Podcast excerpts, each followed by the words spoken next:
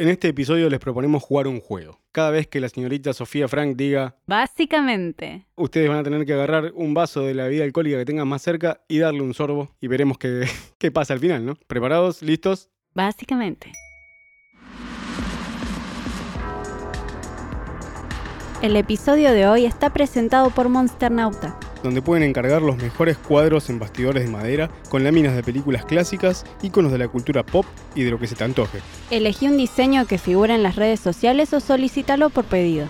También vende imanes, con lo que nosotros tenemos repleta de heladera desde hace ya unos años. Y casualmente ahora tenemos colgado en nuestra pared el cuadrito de Lovecraft. En la descripción del episodio les dejamos el link a su página de Instagram. Y lo pueden encontrar también en Facebook como Monster Nauta. Fernando es un capo y un amor, así que vayan ya a hacer sus pedidos. Ahora sí, al episodio.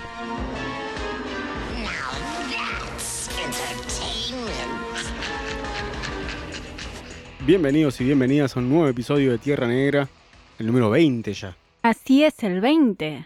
Ya llegamos a la segunda decena, que con nuestro paso y, y nuestra frecuencia es un real logro. Casi dos años. O dos años. Sí, no sé cuándo se cumple. Probablemente dentro de poco. Bien, este es el episodio que hemos hecho ya, hemos creado nosotros la costumbre de en cada número redondo hacer el función doble, donde juntamos dos películas que podrían ser hechas en una, en una proyección de doble programa. An- antes de, de empezar, me gustaría, para no decirlo al final, porque se pierde, es una recomendación a todos nuestros, nuestros oyentes y nuestros seguidores en Instagram, sean buena gente, no... ¿Cómo decirlo? No, no molesten, no escriban a gente que no conocen, no, no se hagan los pillos por, eh, por Instagram, no, no, les, no les escriban a nuestros seguidores, porque tenemos identificados algunos Oh. que han escrito, a gente que ni siquiera es que han, eh, han visto su, stalkeado su perfil, sino a quienes siguen, porque justamente esta persona nos, no- nos publica cosas de terror, o sea que lo que hizo fueron stalkear sus eh, seguidores, y les escriben y, y los tenemos identificados, así que Better watch out. Como Sí. la película, ¿no? sí, no, no, no jodan, no sé, sean buena Sí, gente, no las eh, pelotas. Estamos todos intentando hacer crecer nuestro emprendimiento, canal de Pero justamente recomendaciones. no le y escribió con su canal de, de recomendaciones, le escribió con una cuenta personal, como seguime, no da, no da. Y no, la verdad que no da. No. Es como. El follow por follow todo bien igual, ¿eh? Porque Sí, yo sí, sé sí. que es algo normal, y digo, todos nosotros lo hemos hecho. Pero yo tuve que parar se- un poco porque si no, viste, después las cuentas se te van de las Pero manos. diferente es escribir a una piba, decirle, che, ¿qué haces? Seguime, y bla, y hacer un poco un sí, comentario más. y- esas cosas no no dan. Em, otra cosa que les podemos decir, sean buenos, síganos en Instagram, Tierra Negra Terror, también tenemos Twitter, lo maneja Matías a veces. Así que no, Sí. no doy fe del control de calidad de ese, el de Instagram 5 estrellas. Generalmente es quejas y, reclamos. Eh, también en Facebook, Sarmiento Sangriento. eh, no tenemos Facebook del el podcast, No, pero porque bueno. alta paja tener eh, otra cuenta nueva que manejar. Esa Y- ya estaba creada, se vinculó y a la mierda. Y si nos están escuchando en Spotify, eh, denle al botón de suscribir porque nos pone contentos. No, no es que hace algo maravillas, pero bueno, siempre les va a avisar cuando subimos un nuevo episodio que va a ser cada vez este, más rápido, ¿no? Porque esa es una de nuestras No, metas. mentira. Ay, bueno, déjame dejar de decir. Ya dijimos lo mismo en el programa anterior y ya no pasó, ya hace un mes, más de un mes que, que no subimos nada. Pero justo mencionaste el festival y les vamos a avisar que este año el festival, por motivos obviamente de, la pandemia, va a ser en formato online 6, 7 perdón, y 8 de noviembre. Va a ser la fecha. Eh, va a haber un streaming online con competencia de cortometrajes que ya está abierta la, la convocatoria. Pueden ir a bit.ly con y barra sangriento 5. Ujú. Lo vamos a dejar en la descripción de- del episodio para que puedan compartirlo a sus compañeros y compañeras que saben que están haciendo cortos o si tienen un corto, mandarlo, que vamos a ir seleccionando y estará siendo evaluado por un jurado excelentísimo que todavía no hemos definido, pero que ya vamos a contactar para, para que los revean. Y estamos tratando de conseguir algunas películas lindas eh, para pasar ese día también. Va a ser un streaming con, quién sabe, capaz algunas cosas más, además de cortos y, y película. 7 y 8 de noviembre, Sarmiento Sangriento 5, Ujú. el online. Así es. El de la pandemia también le podemos decir. Sí. Bueno, arranquemos, pues ya fue demasiada intro. Sí. ¿Quién arranca? ¿Arranca vos? Arranca yo- ¿Arranco yo? ¿Quién arranca con el primero? Vamos eh, uno y uno. Sí. Porque lo que decimos hacer esta vez es ponerle nombre a esa función doble. Si Que tuviéramos me- que lo per- hiciste para cagarme a mí. A ver, decí la verdad. Contale a la gente que lo hiciste para que yo quede como el culo porque no soy graciosa y que voy a estar intentando hacerlo Pero y no te es- vas a burlar de mí. No es la idea tampoco Ah, ser, sí. ser un Ah, yo- comediante ni nada. A mí se me ocurrió uno Ah. y a partir de ahí dije, ah, mira, podrían Claro, tener sí. todos nombres. Y después Y que los de Sofi también tengan, porque total. Exacto. Hay que poner a laburar. Creo que es la primera vez que te voy a escribir tanto para un programa. Es solo escribir los nombres de los directores. Bien, em, porque si tenemos que promocionarlas, ¿cómo las promocionaríamos? Como eh, el otro día había visto un, un double feature que se trataba sobre madres y se Sí. llama Madre. El doble, el Bueno. double feature. Pero bueno, es eh, Es, Una- es- una- Ya es mejor que mis títulos. una, una forma graciosa. Y lo, si bien vos sabés qué double features elegí yo, yo no sé los tuyos. Pero mantuvimos los nombres en Sí. secreto para revelarlos ahora y burlarlos de, burlarnos del nombre del otro. Igual me voy a sorprender porque yo no me acuerdo. Bien. Eh, el primer double feature que ya me arranco haciendo trampa porque es un triple feature. Buah. Ténganlo en cuenta, porque después lo que pueden hacer es comentarnos en nuestras redes qué doble features fueron mejores. Y obviamente espero que digan los de Sophie. Y tengan en cuenta esto, el movimiento tramposo de poner una película de más. Que encima vos te he visto mandándote la parte que sos la que responde los comentarios vos sola.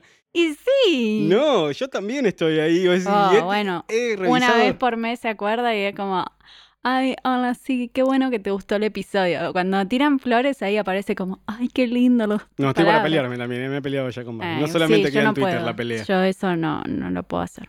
Porque te he visto ahí eh, revisar un par de comentarios y decís, sí, siempre hablas conmigo. Mentira, hablan un montón de veces conmigo también, nuestros seguidores. Muy pocas. Bien, el primero es género es lo que genero. Con, con un, Aguantá. con un esfuerzo de neuronas Te increíble. pensás que sos Neruda, García Márquez, calmate un poco. Ah, no sabe nada de literatura la mina tampoco. ¿Por ¿no? qué he juntado, sigamos, sigamos.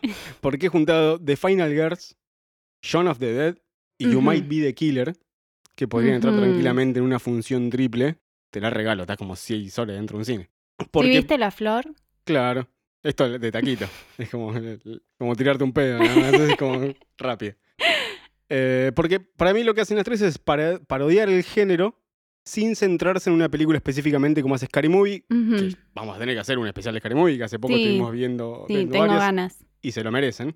Pero esta toman situaciones y tropos típicos del género, ya una a una es es más directa con el tema Sí. de los zombies, y las otras, de- las otras dos tratan de darle una vuelta de tuerca a lo que es el género de campistas y los slasher más parecidos a Viernes 13 o a um, Sleepaway Camp.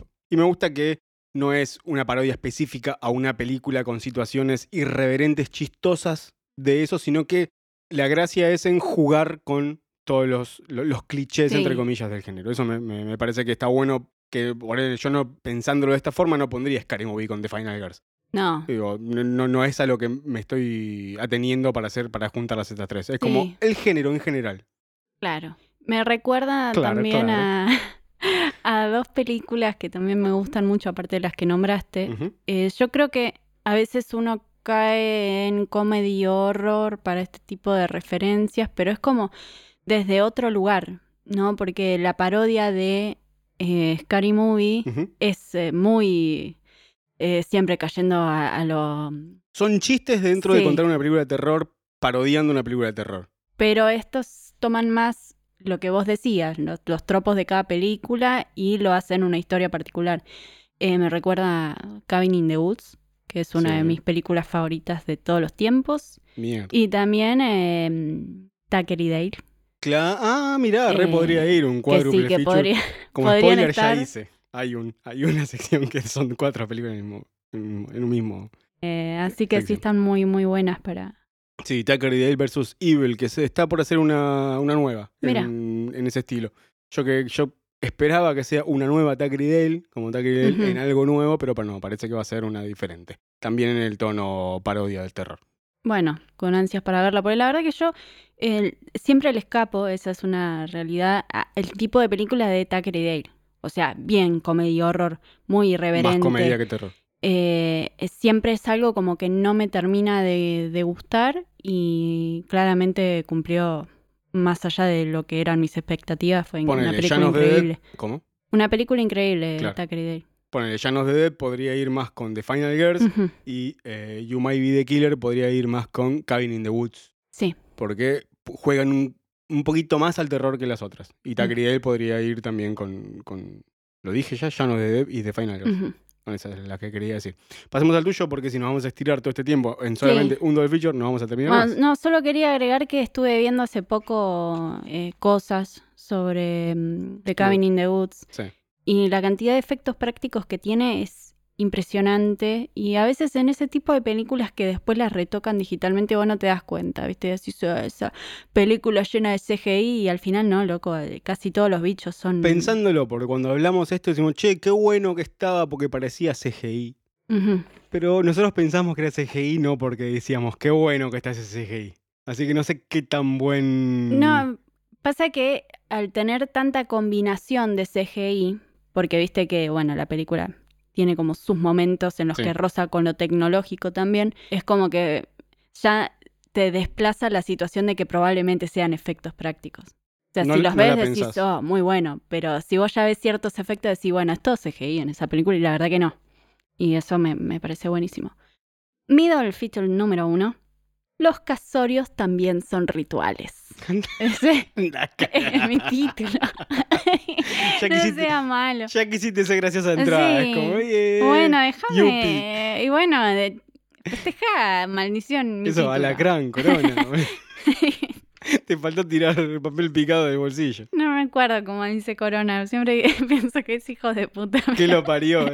lo parió, ahí está. ¿Qué lo parió? Eh, bueno, los casorios también son rituales porque voy a hablar de un ritual y de un casorio. A ver. La primera película de la que voy a hablar es Demon, De 2015. Y Está pendiente hace bastante que hablamos de eso, ¿no? con A Dark Zone, la película irlandesa. Ah, algo más tirado de los pelos no podía ser. Cuando hicimos este tipo de cosas en el capítulo 10 y en el 1, vos me dijiste que no intentes siempre apelar a la parte narrativa. Yo siento que estas dos películas tienen sensaciones y formas de manejar los sustos que a mí me resultan similares. Y también en lo práctico de ver un double feature, también siento que ponerles dos películas que tienen la misma trama a veces eh, se puede volver un poco repetitivo, así que siento que están emparentadas también eh, por ser de un país que no tenemos tan visto cinematográficamente hablando. En el caso de Demon es una película polaca. Y Darson era Irla- la Irlanda más eh, religiosa. ¿Cuál era? ¿La del norte o la del sur? No sé, pero sí es de, es de Irlanda y una parte de Inglaterra también, la producción. Pero era, no me acuerdo cuál es la del norte o la del sur, que es la más religiosa y tiene que ver esto por, por esa cosa que sucede al final. Pero bueno, en el caso de Demon, eh, un detalle para todos nuestros seguidores que les encanta saber también la parte maldita de las cintas de las que hablamos. Sí. Eh, fue una película que tuvo cierto mm, movimiento en los medios porque su director se suicida durante eh, un festival polaco de cine porque había tenido ma- malas críticas y él Había puesto sentía que muchísimo, muchísimo empeño y guita a través de la película y esperaba que la rompa en cada festival de Ujú. lo que vaya. No empezó a pasar eso, medio que se deprimió y se mató. Y después la película, a través de eso, que eso es la parte irrisoria que está buena, es como tuvo un montón de éxito. En, esos Sí. festivales, en los festivales siguientes. Y bueno, esta película en su momento, como vos lo dijiste, había pasado como por lo bajo. También entiendo que pase eso porque es una película que si bien es eh, a, a una primera visión algo que te puede llegar a perturbar en algunas situaciones, como lo que siempre esperamos del terror, eh, también hay algunas cosas que eh, quedan medio en un velo que si vos no estás tan metido en lo que es la historia de, de este país, eh, por ahí te las pasás de largo, entonces tenés que agarrar un poco Wikipedia para entender. Habla mucho sobre la Eh, Polonia de la. Segunda Guerra. Y cómo, cómo sufrieron la invasión y qué fue pasando con, con los diferentes eh, negocios de barrio que se fueron transformando en lugares clandestinos y toda esa parte suma cuando conoces un poco más de la historia. Pero aún así, sin eh, tener todo ese trasfondo histórico, la película tiene como un primer visionado espectacular. O sea, no, no es necesario que vos, antes de verla, te pongas a leer un montón de cosas de Polonia. No es la historia, no es No, la idea, para palo. nada. Pero en, en lo personal siento que si vos vas entendiendo diferentes partes de la historia de ese país, podés ganar mucho más en una segunda visión, como a mí me pasó. Como pasa con la Possession de Zulaski. Que vos eh, si, te- si Ujú, estás un poco más embebido en, en- en la Berlín de la época del muro y qué sucedía, es ujú. como tiene otra, otro disfrute la película. Sí. eh, también para nuestros seguidores que les gusta más el mundo paranormal y de diferentes aspectos de los que son los espectros y sus leyendas urbanas, eh, se centra mucho en la idea del D-Book. Que eh, vamos a ver durante la película, básicamente es el, demonio casamiento. judío, básicamente. Sí. Vamos a ver eh, un casamiento de nuestros dos protagonistas. Él es el que tiene que intentar meterse en la sociedad de su mujer, porque es un pueblo chiquito y ella es como la que lo lleva a ese nuevo mundo que tiene que recorrer. Y no solamente tiene que estar eh, conociendo a estas nuevas personas, sino que también aparece este evento paranormal en la que él eh, termina poseído por el espíritu de algo que después lo van a ver en la película. Me parece fascinante y Sí. recomiendo mucho que la vean. Me gustó muchísimo esa película. Y ahora pasando a Dark Song, una película que despierta amores y odios. Es una película que habla de un ritual que hace una madre en una casa desolada para intentar volver a ver a su hijo fallecido. Ya te digo eso y ya tenés ganas de verla, me imagino. Pero es una película que eh, también me recuerda un poco a La Casa del Diablo, House of the Devil de Sí. Ty West Ty West, sí. porque es eh, muy densa, también muy angustiante en ese proceso. Pero esta entiendo. se lleva mejor para mí. El Dark Souls se lleva mucho mejor. Yo me aburrí mucho la primera parte de Eh, siento House of the que Devil. eh, toda esa cosa mística y del ritual que vamos a ver a lo largo de la película le suma a lo que eh, no suma eh, The House of the Devil. Y al igual, y ahí te hago otra similitud con, Demon, si conoces, si te pones a buscar después sobre el ritual que están intentando hacer y, los métodos que utilizan, es como cuando la veas por segunda vez, gana otro, otro divertimento el, conocimiento de eso. Porque después nosotros nos pusimos a buscar a ver qué, si existía el tipo de ritual, porque se nombran palabras muy específicas. Y lo buscas y, y al final termina siendo como todas las películas, que mezclan varias, varias corrientes, pero existe. Y, y es, y es increíble, porque empezás a, ah, y esto es esto, y esto es por acá, y esto, y tiene, tiene como la ves por segunda vez, lo que decía, tiene un, un doble divertimiento. Tiene eh, para mí una de las escenas que más me asustaron en los últimos años de películas que estuve viendo. Segundos, ¿eh? Eh, Fragmentos. ¿eh? Sí, es muy poquito, pero eran me 200 pareció frames, muy, mucho. muy heavy. Y bueno, básicamente eso. Si ustedes les interesaron estas películas, las vieron y después mm, quieren que tengamos una pequeña charla especial sobre ciertos aspectos de la película, tienen preguntas sobre las películas que les gustaría que sepan, las hablaremos en un futuro podcast si llegan esas Y consultas. te sacaste las ganas de hablar de Demon finalmente. Sí, finalmente. Y bueno, básicamente eso, que recomendarla y que están muy buenas. También te hago otro, otra similitud que tienen las películas. Lo de, ¿es verdad esto que está pasando? Este personaje, digo, ¿está embaucando a la otra persona? Digo, porque el que conduce el ritual siempre está esa dualidad, si la está cagando ella o realmente la está llevando a un estado más iluminado a través de este, de este ritual. Y en Demon siempre está la cosa de como que este es un problema mental que tiene, es como que le, aga- le agarró esto, esta boda le disparó esa, esa- ese, este trauma que lo hace, lo hace comportarse de esta forma, o es una posesión posta. Y entonces eso Es me- me gusta. esa dualidad constante que vemos en las películas de A24, así que si sos un fanático de La Bruja, Hereditaria y toda la, la horda esa, Si no eh, fue, estas a 24 dos podría haber sido tranquilamente. eh, te van a gustar. Ok, pasemos al mío, que se llama Yo solo venía a laburar y pasaron cosas. Donde junté a The House of the Laughing Windows Sí, con The Church, la Chiesa. mira.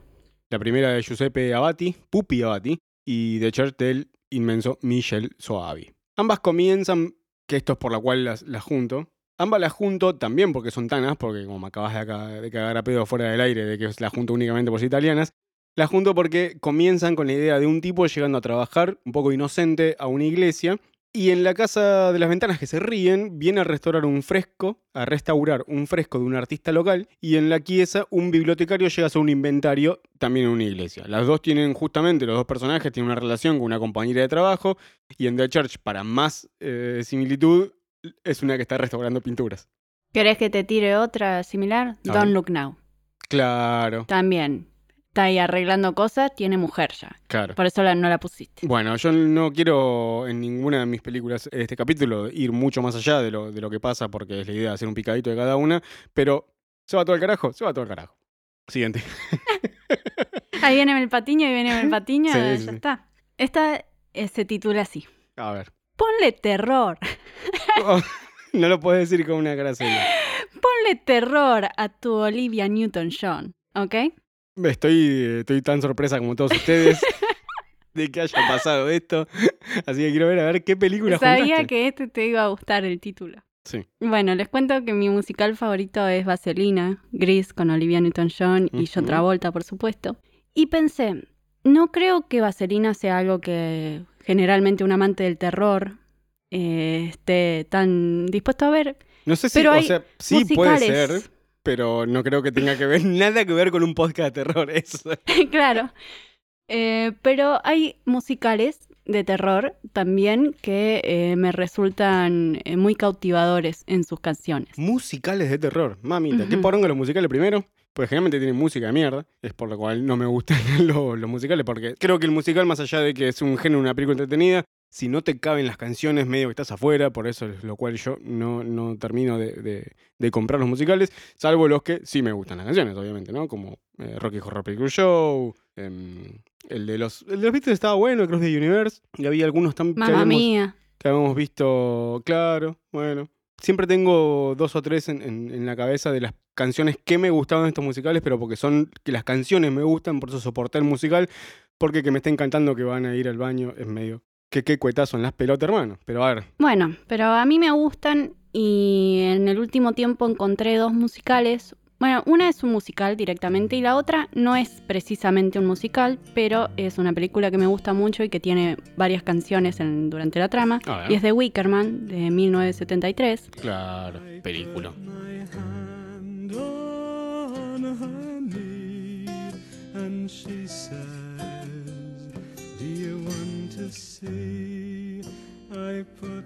Del director Robin Hardy.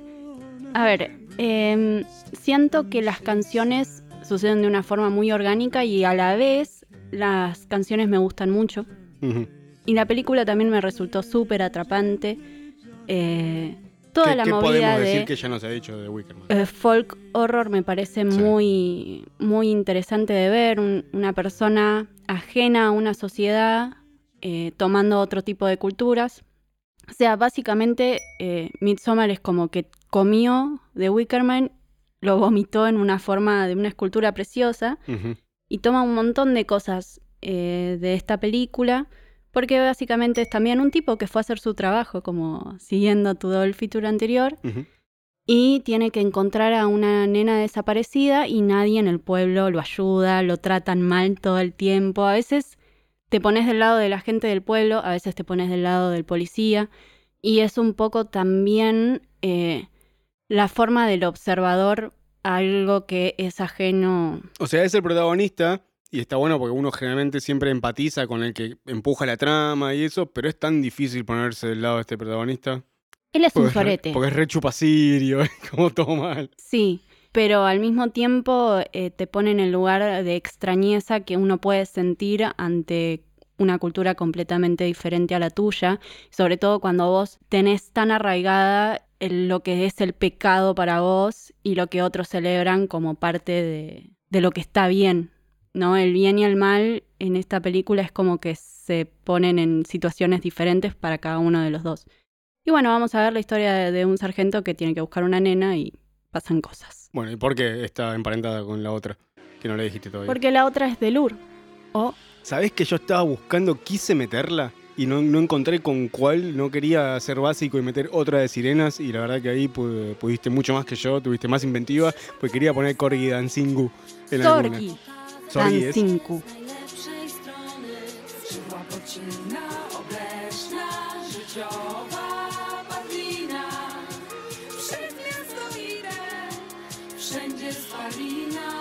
Se llama en su idioma original, que en la traducción al español sería Hijas del Baile. Acá creo que le Mira. pusieron las sirenas. Sí, vamos, fuerte y al medio, ¿no? La directora se llama Agnieszka Somokniska, así como Katia Samoldochikova, ¿viste? Un nombre muy, muy particular. ¿De dónde es la película? ¿De dónde era? Eh, Polonia. Ah, mira, otra pola. Mm, pará, Te puse en un brete. sí. Polaca. Bien, te, te hice dudar, pero estaba- estabas en lo correcto. Sí. Bueno, es del 2015 y básicamente cuenta la historia de dos sirenas que son diferentes a lo que uno se imagina en una sirena tradicional porque tienen unas colas que miden como dos metros. La película visualmente es muy llamativa eh, y estas dos sirenas son cantantes en un bar y una de ellas se enamora de un pibe, entonces ahí empieza la debacle de la relación entre las hermanas porque ellas no pueden tener relaciones con los hombres como la típica historia de la sirenita, ¿no? Y la verdad es que me parece una película muy interesante para ver. Las canciones están buenas y creo que eh, tienen que darle una chance a los musicales porque no todos son el musical de cajita que uno se imagina. Y tu similitud es esa, la que hay canciones que están orgánicamente integradas dentro Sí. de la trama. Perfecto. ¿Pasamos? ¿O queda algo? Pasamos, pasamos. Acá me transformo en un youtuber y el siguiente double feature se llama Hago un robot, sale mal. Ajá. Ay, Dios, qué estupidez. Eh, y donde junté, nuevamente haciendo trampa, me estoy fijando y hice trampa en un montón de películas, de double features, porque esta es otra vez, son tres películas, Mira. Ex Máquina, Morgan y Elizabeth Harvest. Ex Máquina porque es una película del carajo que trata sobre justamente la, la creación de un- una vida artificial Ujú. Y es increíble esa película.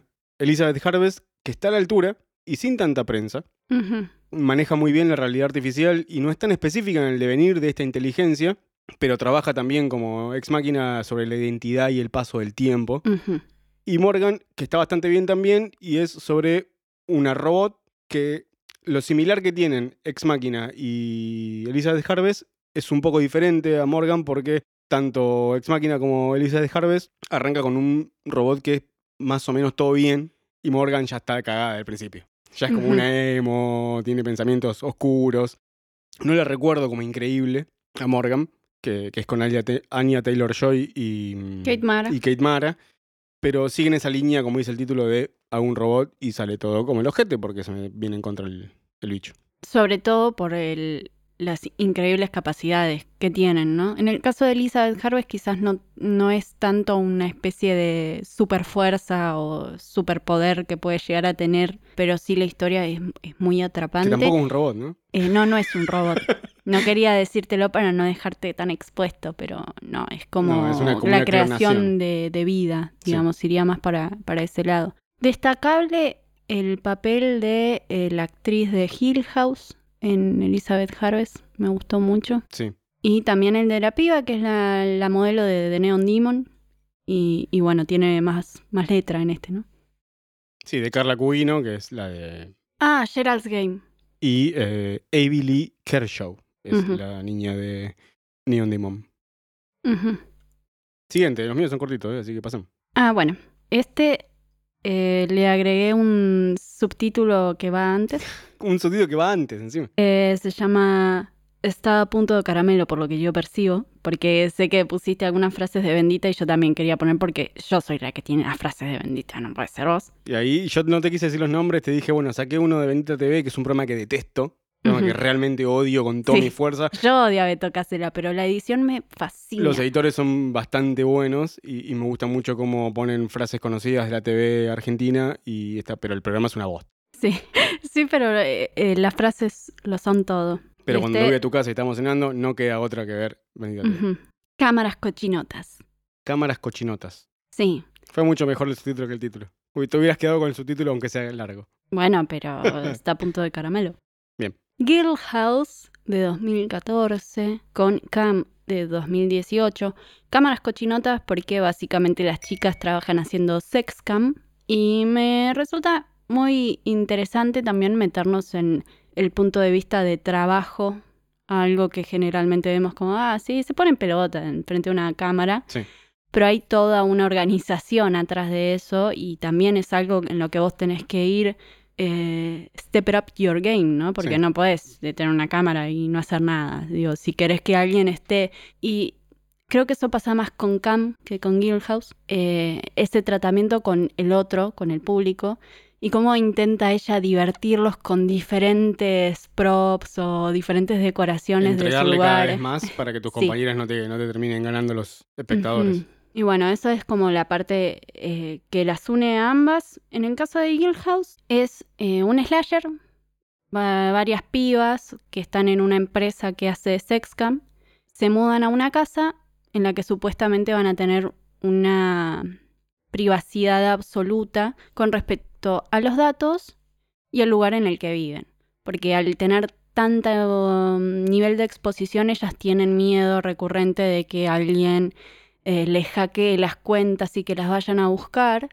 Y eh, bueno, esta empresa supuestamente les dice, no se preocupen porque les vamos a dar una casa con las mejores cámaras y el mejor sistema de seguridad. El sistema falla y un loco eh, llega a la casa para vengarse de una de las pibas que se había burlado de él, porque tiene problemas, que los vamos a ver en el inicio. Y la verdad que me pareció una vuelta de rosca interesante para el género del slasher. Sé que hay mucha gente que le divierte siempre ver ese tipo de género, así que quería incluir algo un poco más interesante desde Canadá.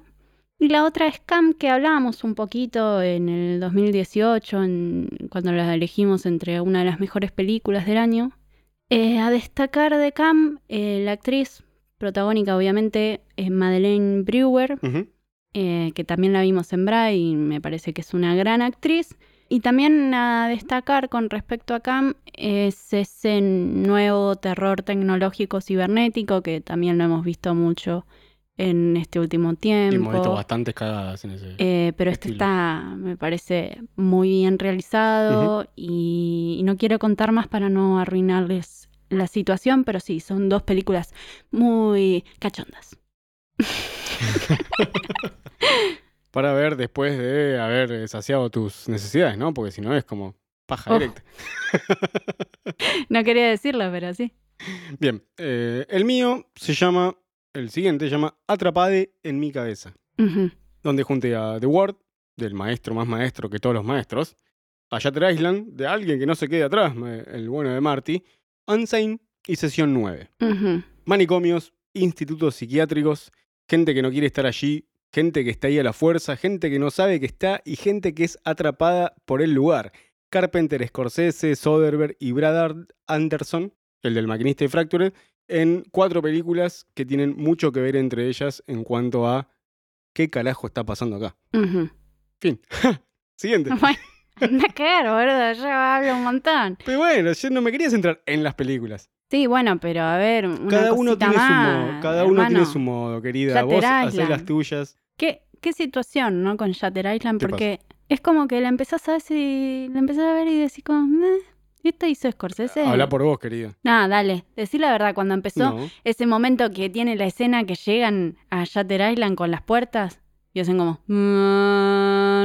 "Mm, No, bueno, eso Están fue- abriendo una puerta. Era, era como todos la- los clichés juntos al principio. A la después, segunda vez. espectacular. Mind blowing, podríamos decir. Ay, Bueno. no lo tenía que decir, es uno de mis títulos. Ay, estúpido. Eh, a la segunda vez, ese cobra más fuerza. A la primera vez que lo ves, esa, esa, ese tema puesto ahí en las puertas, medio que es como diciendo, ¿qué carajo? ¿Por qué está puesto el tema acá? Después cobra sentido, pero, pero eso es lo único, ¿no? En ningún momento pensé como, mmm, qué rara esta película de Scorsese. Bueno, pero cuando ves que lo eligen al actor de Hulk, decís como, oh, este tipo acá. A Mark Ruffalo, no, Sí, no Mark bueno. Ruffalo no es santo de mi devoción, pero tampoco es como... Pero es como que ves empezar a todo y decís, uh, qué plomazo. Pero eh, después está buena la película. Bueno, pero para agregar algo. Ok, vamos para rellenar mi espacio Sí. vacío. Siguiente. Este se llama Angela Betis entra a un bar. Bien. Es un chiste. Sí, pero no tiene remate. Un polaco, un argentino y un alemán. Entra en un Entra bar. un polaco y Angela Betis en el bar. Y Lucky McGee también, porque es el director de estas dos películas que, de las que voy a hablar. Bien. Eh, la primera es Mai y la segunda es The Woman. Mai vos no la viste, muy No. mal. Eh, y The Woman sí, y sé que te gustó mucho como a mí. No me cine shaming. Bueno, sí. No me hagas y ustedes también, si no la vieron, muy mal. Bien, Ahora tienen la oportunidad de verla. Bueno, Mai es una película que durante la década de los 2000 se transmitió muchísimo y que en la primera visión cuando vos estabas haciendo zapping, cosa que hacíamos los adultos antes, Sí. para nuestros seguidores más pequeños. Estábamos Eh, horas y horas frente a la tele sin elegir nada. Como ahora se hace con Netflix, eh, no es tan diferente. Vos pasabas como medio por alto la película porque no tenía eh, visualmente cosas tan llamativas y apegadas al terror en, en su fotografía, ¿viste? Entonces si vos la, la veías era como, ah, esta película debe ser cualquier cosa menos terror. Pero Como una si vez, de Wickerman, ponele. claro, Así de Eh, pasándola por alto.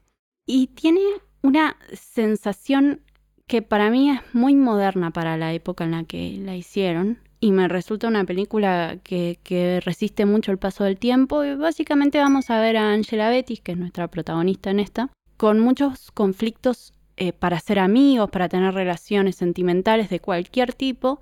Y siempre apoyándose en una muñeca con la que habla, como si fuera así como el náufrago, ¿viste? Sí. Y en esa búsqueda de intentar sociabilizar con la gente, sus problemas emocionales salen más a flote y constantemente intenta encontrar cosas buenas en las personas, pero solamente se queda en la parte física. No ¿Quién quiero... es en The Woman? La mamá. Mira, sorpresa. Siga, perdón, te corté. Eh, básicamente el tema en May es eh, diversas situaciones de incomodidad mientras ella va conociendo nuevas personas y sí hay un montón de terror, pero no quiero dar spoilers. Bien. ¿Y The Woman? Otro detalle de Sí. Que me gusta mucho es que está Anna Faris, Mira. la actriz de Scary Movie, en esta ocasión con el pelo negro. Ella tiene una Vuelta atracción física muy fuerte por May y May es como mucho más tímida y... Ah, es esa. Ujú. Eh, vos estabas- decías como Mai, yo estaba como. Ne, ne, ne. no sabía qué estabas hablando. Sí, me acuerdo, sí, tengo ganas de verla. Y, y bueno, me gusta también eh, encontrar otra faceta en la carrera de Anna Faris, porque generalmente la vemos haciendo comedia y en este es, es un personaje muy extravagante, pero no tiene ese tinte cómico que solemos ver y disparatado. Sí. Así que me pareció eh, muy fascinante verla en ese rol. Y eh, también otra película de Lucky McGee es The Woman, que es la segunda película, si no me equivoco, de la saga Offspring. La primera es Offspring y la última es Darling. Eh, Poliana McIntosh está como protagonista en esta película y básicamente es una salvaje a la que captura el marido de eh, Angela Bettis y la lleva al sótano de su casa para intentar domesticarla. Sí. Y bueno, después nos vamos dando cuenta la historia que subyace esta película, ¿no? Que es mucho más profunda que la historia en sí que se muestra, que igual es muy interesante y bastante brutal por momentos, y me encantó. Eh, así que recomiendo que vean The Woman de 2011, y si les gusta, que después vean las otras dos. Perfecto. Pasemos a mi siguiente función doble que es más Lovecraft que las Lovecraft, Mira. Donde junto a Alien y en las montañas de la locura, que si bien tiene el nombre muchos, el otro día no me acuerdo con quién hablaba, que me decía, ah, la voy a ver porque me encanta el cuento, no tiene nada que ver con ese cuento de Lovecraft, pero tiene un aire a, a todo el universo de, de lo que es la investigación, lo que siempre digo, si me han escuchado hablar ya varias veces de Lovecraft en el podcast, que es la parte que más me gusta a mí, que es la parte investigativa de, de- de todas las historias de, de HP. Digo, pero ¿por qué está bueno juntar estas dos y por qué son tan Lovecraftianas? Es que, mm, porque si no termina siendo como que esto es re Lovecraftiano y queda como un concep- concepto medio abstracto que no está definido, que no estaría mal teniendo en cuenta que, viene de Lovecraft, que es alguien que no, definía específicamente sus aberraciones, pero le han dicho Lovecraftiano a Underwater, eh, a, tantas películas que, en este momento no se me vienen a la cabeza porque no quise buscar y detallar cada una, quise pasar de largo esa parte. Y ponerle la- las, eh, que están basadas en Lovecraft, como las Reanimator, Sí. que está eh, nada más lejos a Lovecraft, una, una Reanimator. Y creo que acá en Alien y en Las Montañas de la Locura, toda la, la- la historia original que está hecha tiene mucho que ver. En Alien es, el terror cósmico es como bien. Llegamos a un planeta en, en- en la primera, en, en el octavo pasajero, y hay unas estructuras enormes, unas eh, esculturas que no sabemos qué son, el Space Jockey que está ahí en la mitad de- del lugar a donde entran, donde están yendo hacia, hacia descubrir a los huevos, donde sale el facehugger, y toda esa cosa inmensa de toda una cultura ancestral, para, para mí tiene mucho que ver y, ahí después ya vamos a hablar en los capítulos siguientes cuando hablemos de documentales, El documental que se hizo últimamente para, los, para el aniversario de, Alien habla de todo, cómo estaba eh, Dan O'Bannon fanatizado con lo que es la, la cultura de la escritura de Lovecraft y donde to- siempre que podía pod- metía algo de, de- de eso que tanto le gustaba. Y en Las Montañas de la Locura es básicamente eso, un tipo descubriendo algo que no entiende y yendo a parar hacia una ciudad que es extraña ya en sí misma, que tiene un lugar que abre unos portales a dimensiones que, que no, que no, con monstruos. Creo que si hay dos películas que le hacen justicia a lo que es la historia de Lovecraft son, para mí, Alien y In the Mouth of Madness. Ya está, terminé. Bien, bien, bien, bien. Me gusta mucho en The Mouth of Madness. Sí. Bueno, esta sección se llama Vuela Seso. Me sale mejor. En esta parte puse una Todas tus- película. discúlpame que te interrumpa, pero todas tus cosas van a ser dos palabras nada más. eh, disculpame, la anterior se llama Angela Betty entra a un bar. Y la otra tenía un subtítulo también. Eh, Vuela Seso, en esta ocasión, de Cell del 2000 y Triangle de 2009. Ah, es porque no quisiste repetir lo de Mind Blowing de hace un rato, Claro. por eso lo dijiste en español. Sí. No, Ok. no, escribí Vuela Seso. Ah. Pero no quería. eh, fue un foreshadow en realidad. Cuando dije Mind Blowing, ¿ah? Como los Está tengo. todo pensado. Otra que despierta amores y odios eh, de Cell. Bueno, si alguien la odia, puede venir a buscarme afuera, Claro. ah, como hago en el tráiler de- del podcast. De ser, sí, entiendo que pueda despertar odios, amores, eh, conflictos. Es una película de los 2000, o sea, me impresionó bastante cuando vi que era de los 2000. O sea, si te imaginas, y me imaginé que era por lo menos 2005. Es muy, muy cerca de los 90, Ah, de los 2000. no es el Eh, tipo de película que esperás de, de, de una, de un finales de los 90, principios de los Ujú. 2000. A eso Y te referís. El director Era se pregunta. llama. Sí, sí, a eso me refiero totalmente. El director se llama Tarsem Singh. No vi ninguna de las otras películas que hizo, eh, pero por los pósters son todas muy eh, similares en la estética. Oníricas. Tiene una estética, como vos decís, onírica muy, muy surrealista, ¿está bien dicho? Sí, sí, sí. eh, que, que es muy llamativa. Y en este tipo de películas es- también me recuerda eh, la estética a. ¿Cómo se llama el que hizo Sucker Punch? Que ¿Zack Snyder? eh, sí, sí, en algunas cosas que son muy eh, extravagantes. Over the top. eh, colores, formas, trajes. eh, Cámaras lentas. Si es Zack Snyder, tiene que haber cámara lenta. no sé si cámaras lentas, por lo menos en The Cell, pero, pero que sí en, en lo que es la imagen sí me recuerda bastante. Me parece una, una gema sub- subvalorada en este caso. Eh, y quizás la mejor película que vaya a tener Jennifer López en ¿Será que toda la- su vida. ¿Será por eso que le habrán pegado tanto? ¿Por un prejuicio a J-Lo? Porque la verdad Puede que ser. yo le había escuchado como que era una poronga increíble.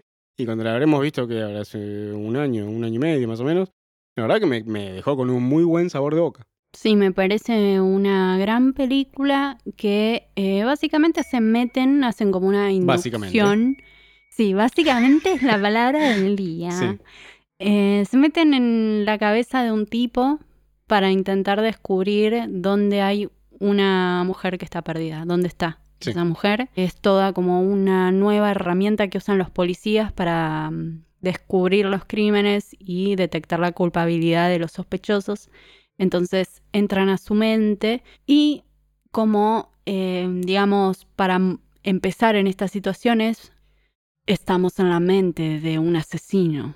Las cosas que van a ver adentro no van a ser las mismas que las que vamos a encontrar en una cabeza normal. Bueno, tenemos que hacerlo, dice ella. Entonces, ¿De Eh. dónde salió toda esa actuación hermosa? es divina, ¿no? ¿Eh? Pero bueno, esa es como la trama de la película. Sí. Las cosas que vamos a encontrar en una mente perturbada no van a ser las mismas que las que estuvimos investigando y no tenemos sujetos para investigar que sean seguros, porque si vamos a otra cabeza de asesino también nos vamos a encontrar las mismas mierdas. ¿La emparentaste cuál? La emparentaste emparenté con Triangle, que es una película australiana. Oh, Sí. y volvieron Eh, los Aussies. Y en esta película de Christopher Smith está Melissa George, que cuando ustedes la vean van a decir, yo esta piba la vi en otra película de terror, porque tiene tantas películas de terror que, o sea, es imposible no haberla visto. Estoy googleando en este momento. Ok, eh, una de las que van a recordar de sus películas probablemente sea la película de Amityville en la que está nuestro querido Ryan Reynolds. Sí, sí, sí, mira, ya me dijiste y no hizo falta que aparezca una foto acá en Google, pero sí, ya sé de quién hablas. Eh, y bueno, en esta película, eh, Ah, nada. Y, mira, es justo una película que nunca me acuerdo, perdóname que interrumpa, por Ujú. ves 15.000 en este episodio, pero no me había dado cuenta a qué película estabas refiriendo y ahora que vi el póster me doy cuenta... Siempre se, no sé por qué siempre se me borra de la cabeza, no sé si es algo bueno eso, pero me gustó mucho esa película y siempre se desaparece. Suele pasar. Que seas un estúpido. Sí.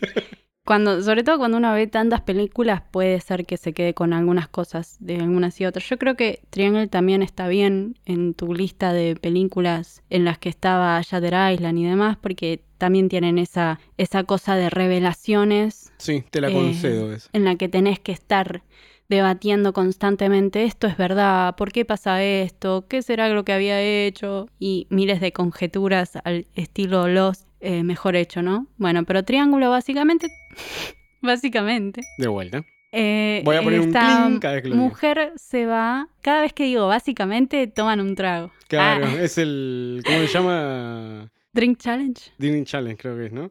En esta película, nuestra protagonista se va a ir de fiesta con sus amigos. Pasa algo en el barco donde estaban, así que tienen que irse a otro barco donde todo sale mal. Hoy estás para recibirte de locutora de trailers, Sí, de doblajista. una mujer, un bote. Diabolic. sí.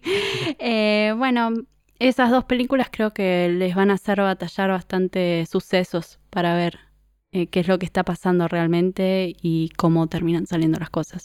Pasemos a tu película, espero que dure más de tres minutos, porque ya me tenés hablando a mí. No solo es de la que voy a hablar menos, sino también es el peor título creo que he elegido. Es Rituales Accidentados, Ajá, donde junté a El Día de la Bestia, ajá. de Alex de la Iglesia, y Satanic Panic, la producida por Fangoria. Uf, Fin, no, mentira. Eh, ambas tratan la comedia de terror a su estilo y cada una tiene un humor muy típico de su país.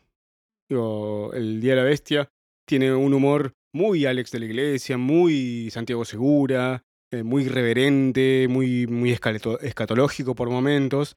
Y mm, Satanic Panic tiene ese humor norteamericano que no llega a ser lo exagerado de Seth Rogen y, y Judd Apatow, sí, ni tampoco eh, eh, lo más inocente del mundo, porque tiene ahí, hay escenas de- que intentan ser sexuales y chistes con eso.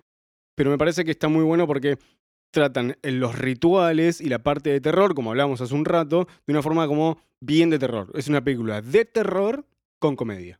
Y eso es lo que me gusta de las dos. Tal vez Satanic Panic, Satanic Panic es un poco más de comedia que, que de terror, sí. pero El Día de la Bestia es hoy en día ya una obra maestra del, de la- del cine de terror eh, español y creo que es una de mis favoritas, sino mi favorita de Alex de la Iglesia y creo que vale la pena ponerlas una al lado de la otra como para que capaz que empezaría con Satanic Panic para subir a, a- lo mejor que es eh, El Día de la Bestia o la pondría como más, la más de terror primero y después ir a hacer algo más, más light que Satanic Panic, pero las dos son muy, pero muy divertidas.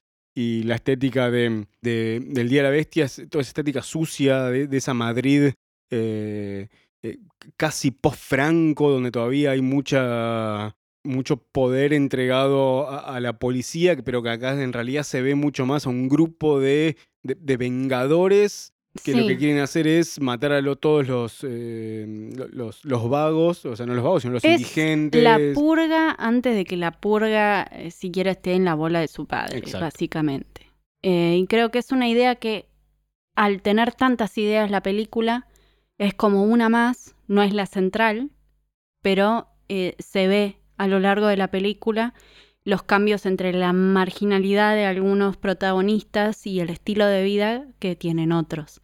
Entonces vos estás viendo gente extremadamente rica, popular y demás, con personas que están viviendo en la calle y en la miseria absoluta. Y está muy bueno eso. Y cae a la regla de todos los países que no son Norteamérica que cuentan las historias de su país en las películas de terror. Todos los países que no sean Estados Unidos suelen contar, eh, o sea, Estados Unidos es como medio que le chupa un huevo contar el- historias sociales de su país. O sea, ahora estamos viendo eh, mucho con, con Get Out y, y con La Purga, justamente, y con el que se están mandando, pero generalmente es como me, me chupa un huevo y cuento una historia de terror que te dé miedo y hay poco. eh, hablando a, a- a la gran producción, ¿no? A, a- a la mayoría de las películas en cuanto a Ujú. números. Y vos ves en los países eh, por fuera, del, el resto del mundo tiende a contar mucho su, Sí. su historia política, su historia social a través de las historias de, de terror. Pero bueno, ese es mi double feature. Te dije que iba a ser corto, así que sigamos. Sí, eh, podrías contarle un poco a la gente de, de qué va las películas, pero bueno, decisiones, choices. Ya hablamos de Satanic Panic.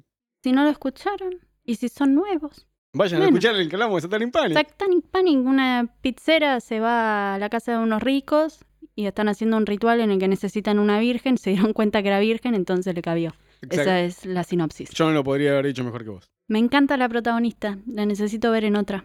Esta está inspirada en nuestro meme favorito del momento, que es el perrito viejo y el perrito nuevo. Sí. Y el perrito de ahora dice, el trabajo me dio alergia. en esta emparenté Belko Experiment, de Belko Experiment, Sí. con Exam, Bien. Examen del 2009. Muy buenas películas las dos. Si hubiera dejado pasar que en otro double feature hablaste de Mayhem, quizás hubiera puesto Mayhem en lugar de Exam, pero bueno, esa eh, ya la habíamos te dicho parece en una un- edición anterior. ¿Te parece muy obvia? Estas. Sí.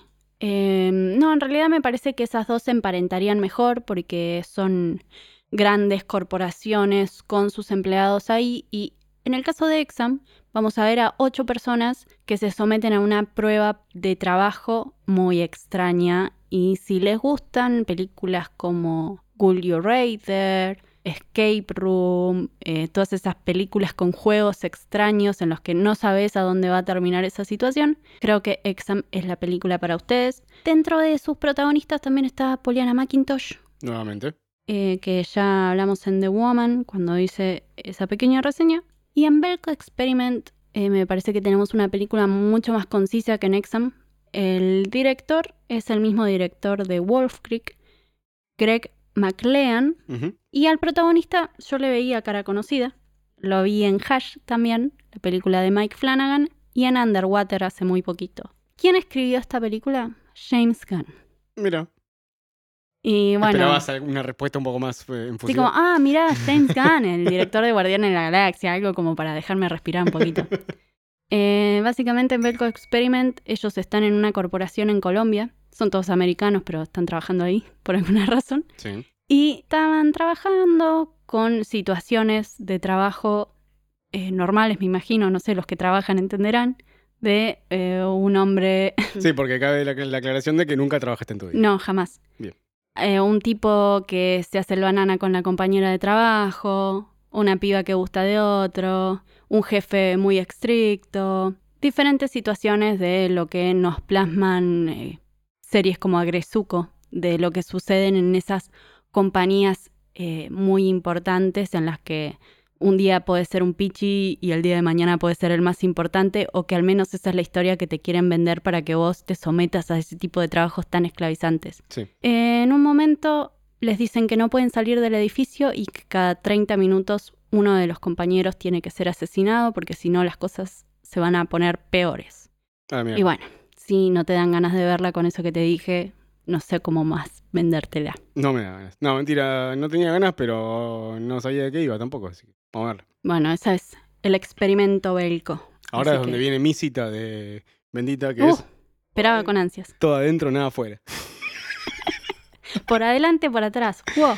Acá junté a fase 7 y a Zoo, que a fase 7 ya la juntaste vos con Pontypool en un doble feature anterior y de Zoo ya hablamos, así que voy a ser conciso de vuelta, siendo fiel a la forma en la que estoy contando estos doble programas, donde lo importante acá es la relación de la pareja entre ellos y con sus vecinos en medio de una pandemia, Sí, justamente. Eh, fase 7 justamente se habló un montón en esta situación por el tema de la cuarentena, del encierro, de los infectados. Y So creo que también. So es más claramente un, un breakout zombie y que casi casi no vemos a los zombies. Tampoco en fase 7 vemos mucho de lo que está sucediendo afuera.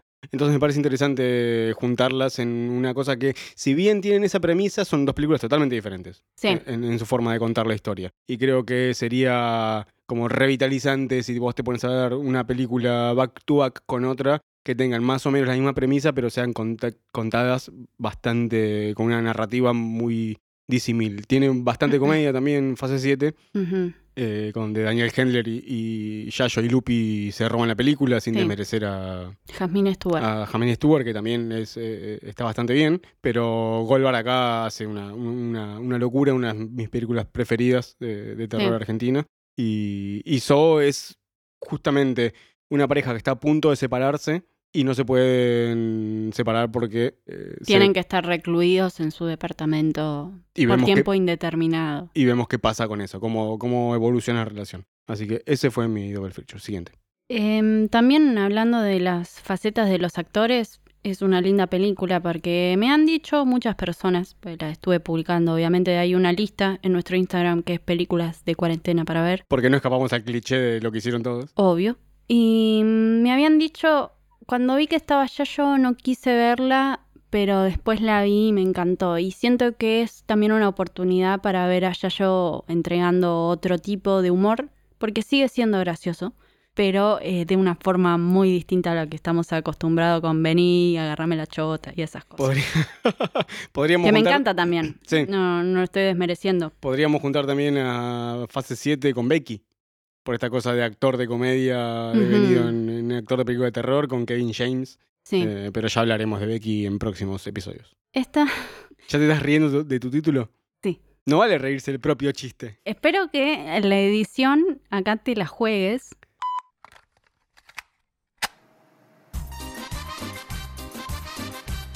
Y eh, después me pongas la música de la introducción de esta canción, porque esta es, es un una- fragmento de canción que la estoy modificando. A ver.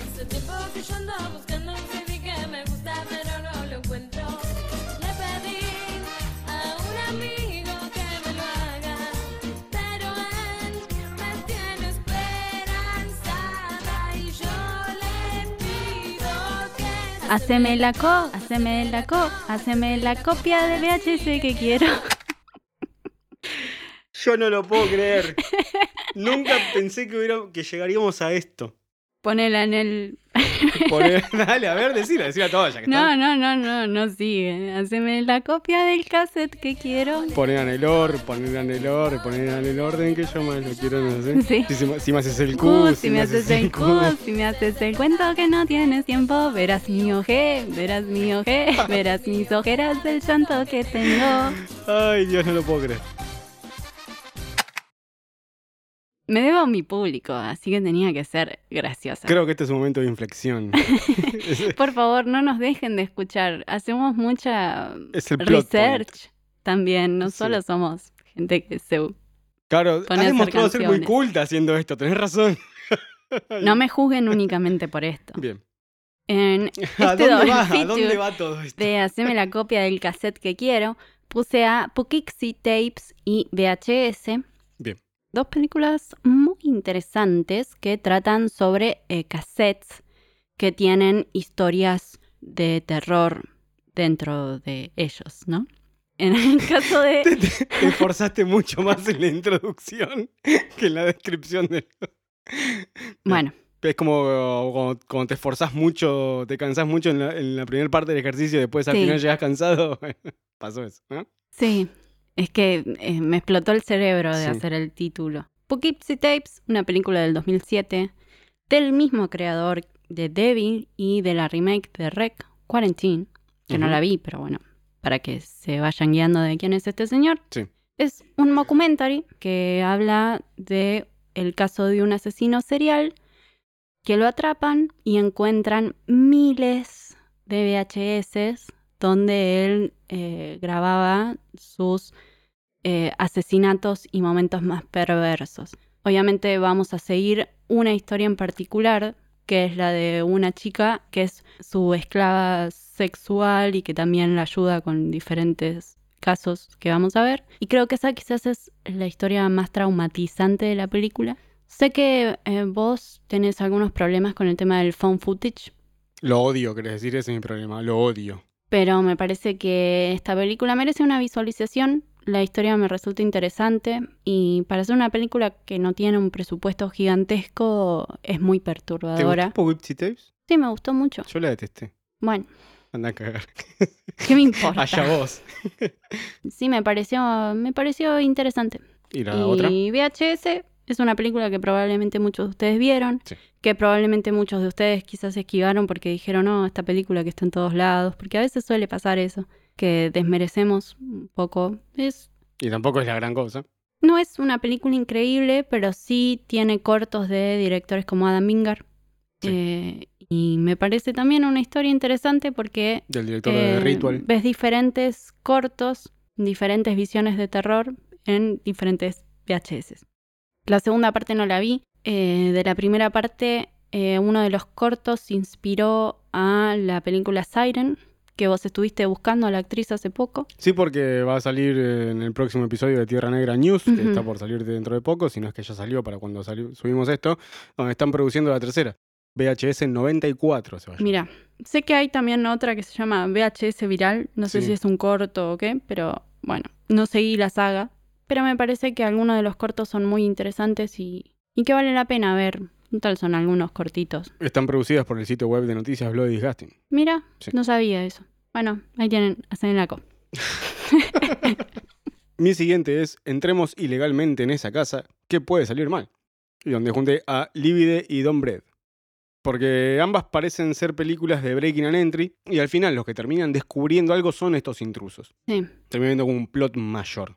Que las dos, como decía, se presentan como eh, estos intrusos van a sufrir la reclusión de quedarse encerrados en la casa a la que quieren entrar y, chorear en algunos casos, sacar eh, eh, algunos objetos de valor en otros. Y la trama es mucho más, la revelación es mucho más grande de lo que podría llegar a pasar con una, con una película de este estilo. Me parece muy interesante.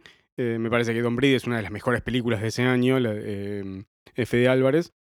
Y, y Lividi tiene una, un- una revelación que, que es muy interesante, con todo lo de la abuela, la nene, las clases de baile. Me parece que, que son dos películas que también tienen como un tono y una estética diferente en, en la parte de su resolución, pero que podrían ir tranquilamente en un doble visionado. Next.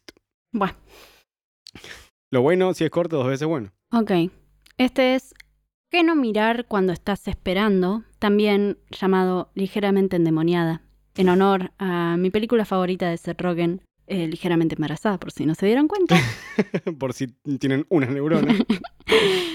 Eh, junté a Grace, una película del 2009, con Stillborn, una película del 2014, si no me equivoco. Básicamente películas de embarazos. Ting. En el caso de Grace, eh, es una mujer que tuvo un accidente, se queda sin su pareja, su bebé se muere adentro de su panza y ella hace como una terapia holística generalmente, en la que su decisión es eh, quedarse con el bebé hasta el momento del parto. Mira. Ella ya sabía que el bebé estaba muerto, pero ella decide continuar con, con el bebé mucho? ahí. Eh, dos semanas, ponele, mira. pero es algo muerto adentro sí, sí. tuyo. Entonces eh, puede generar, de problemas. obviamente, muchos problemas. Lo que sucede durante el ritual en el que ella tiene su parto, que no es un ritual demoníaco, sino algo más similar a lo que hace la gente que se dedica al reiki y cosas así. Ella tiene a su bebé junto con su terapeuta holística y cuando nace, eh, bueno, cuando, cuando da a luz, toma al bebé. Cuando expulsa eh, eso que Sí, está ahí. cuando expulsa al bebé muerto, eh, el bebé vuelve a la vida.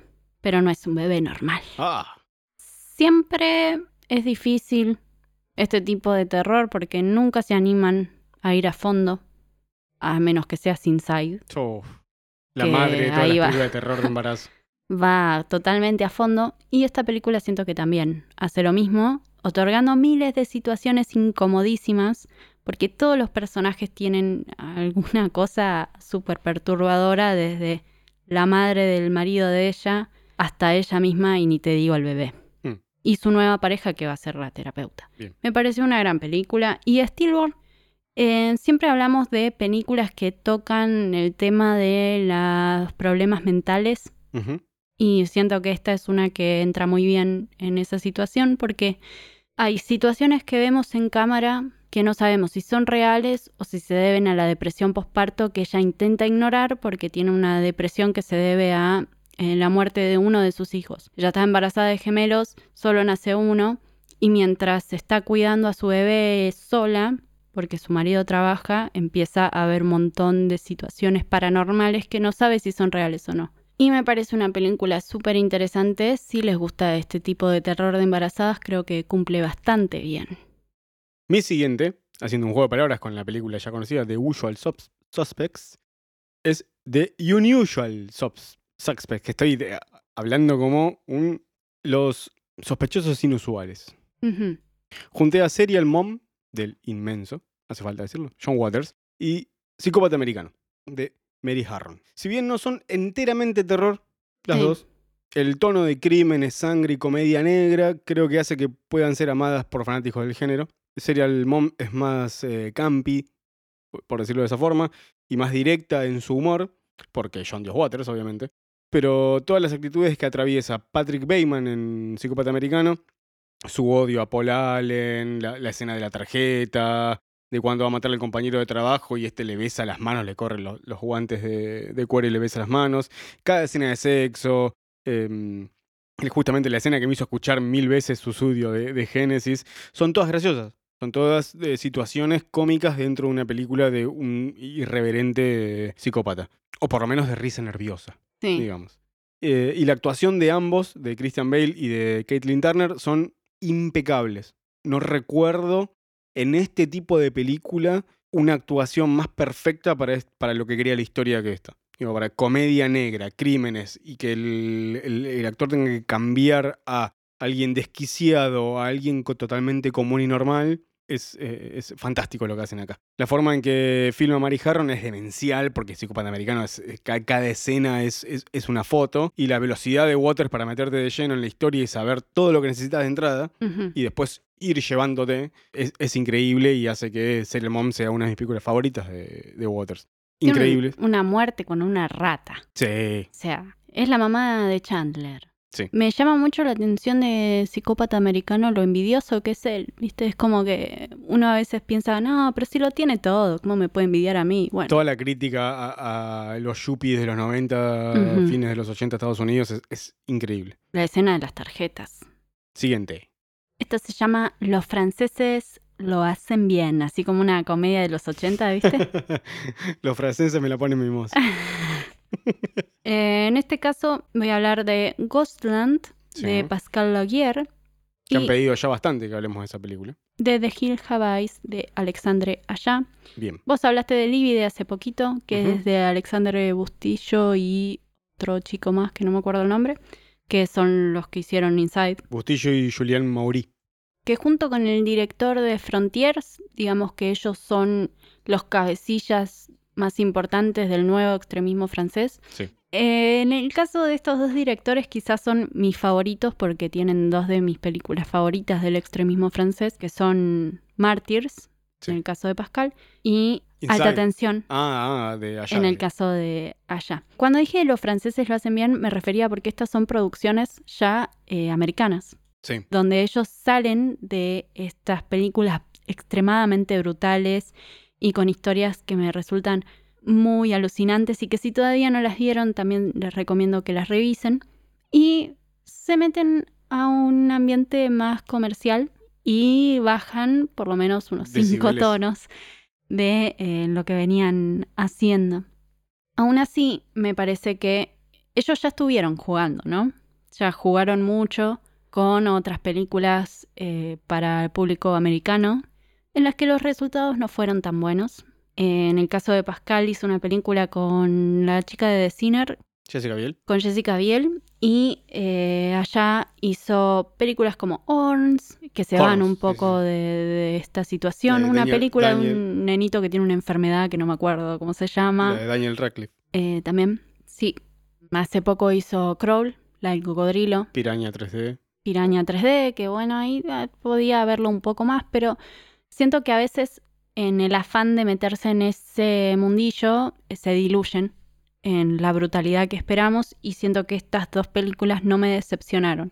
Aún sabiendo que probablemente ellos hubieran hecho mucho más, siento que estas dos películas tienen la cantidad de sangre que eh, yo por lo menos como espectadora de ellos, de ellos como directores, estaba esperando. En el caso de Goslan, Son como que ya tuvieron la espalda suficiente para hacer algo que eran más de ellos.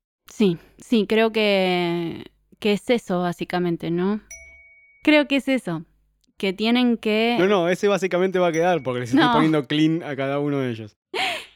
que tienen que, que dar una cuota de películas ATP para poder volver a lo que realmente les gusta. Claro. Y que Sí, quizás en el caso de los directores de Inside o no tuvieron la oportunidad o se la jugaron a seguir haciendo películas como Livide. Eh, pero en el caso de Goslan vamos a ver a dos hermanas y a su mamá que se mueven a una casona. Lo sentí reprimido al básicamente ese. ¿eh? Lo sentí ahí que estuvo a punto de salir. Sí. Eh, se mueven a una casona para empezar su nueva vida y entran personas que no les van a permitir eso. Y es muy flashera esta película. Yo le tengo que dar una segunda chance. re- reconozco que no me gustó mucho eh, la primera vez que la vi. Me pareció una película bien, pero te- los tenía muy altos a, a ellos dos como para, para esto. Recuerdo que me. Que, a ver, lo que recuerdo es que ni bien terminó, me pareció que estaba bien. Y con el tiempo la empecé a recordar como que mm, no me terminaba de cerrar. Sí. Por eso es que digo, me, me pasa generalmente con algunas películas que las recuerdo mejor de lo que eran o con el tiempo digo, che, esta al final no estaba tan buena. Y, y- y son las que creo que merecen más pronto un segundo revisionado. Pero creo que ya por, es, por esa sensación ya, ya creo que, que vale la pena ver eh, eh, Goslan, que aparece el mismísimo HP Lovecraft. Sí. Algo raro. Em, Es como viste cuando hablabas de que a mí me molestaba lo de mm, El Conjuro 2, que sacan la guitarra y no estaba afinada. Bien, bien eh, verlo a Lovecraft en una reunión social es algo muy fuera de personaje. Un tipo que sabemos que es, No. que era totalmente apático a relacionarse con gente. No quiero dar spoilers sobre esa situación, así que no te voy a contestar, pero yo siento que no está tan tirado de los pelos por la situación en particular. Bien. A mí lo que me pasó con esta película es que Martyrs es una de mis cinco películas de terror favoritas, si no es la primera. O sea, es una película que a mí me parece De todos los tiempos, de todas las películas. de todos los tiempos, de todas las películas, eh, mi película favorita. Y por ahí, con esa expectativa, es muy difícil combatir Sí. con una historia tan normal. Que incluso se corre de lo comercial, de lo, de lo más sencillo Del, más, que del podría haber terror más americano al más cuadrado. eh, pero siempre espero como algo más elevado viniendo de él, que es un, eh, un director que me encanta. Y en el caso de The Hills Have Eyes, esta la puse también para decirles y, y que confrontemos, ¿no? Yo creo firmemente que esta remake es 20 veces mejor que la original, mil millones de veces. Totalmente. Esta pausa es para vos. Eh, no, bueno, sí puede pasar. Hay varias remakes que han logrado estar a la altura o inclusive pasar a, a su original. Así que te la concedo que te haya gustado más.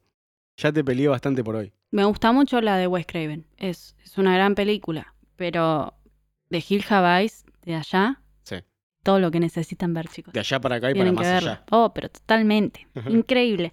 Y acá se terminan los míos. Bien, terminamos con el función doble de hoy. Así es. Podemos pasar a la entrevista, Ujú. que es con un señor muy agradable. Totalmente. Eh, un capo total, Ezequiel Endelman, director Sí. de Mirada de Cristal, junto con Montejano. Leandro Montejano. Y pudimos hablar con él y hacerle unas preguntas que nos estaban interesando, hablar un poco de, de sus decisiones al momento de crear la película, de dónde viene Mirada de Cristal, por qué hacer un Yalo. Así que sin más preámbulo, vayamos a escuchar esta entrevista que pudimos hacer con Ezequiel Endelman, ¿te parece? Sí.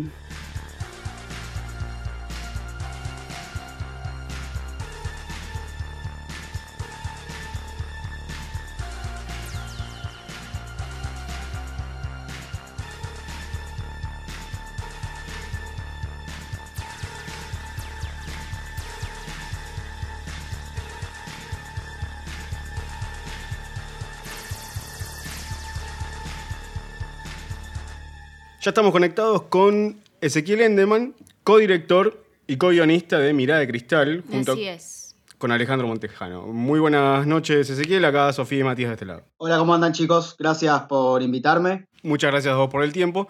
Y si te parece, podemos ya empezar a, a dispararte con las preguntas. Perfecto, disparen nomás. Lo primero que hacemos es generalmente repetir una pregunta que hacemos siempre, que es rastrear la génesis del proyecto. Sí, Que con más o menos palabras es la pregunta que hacen todos, que es de dónde se originó.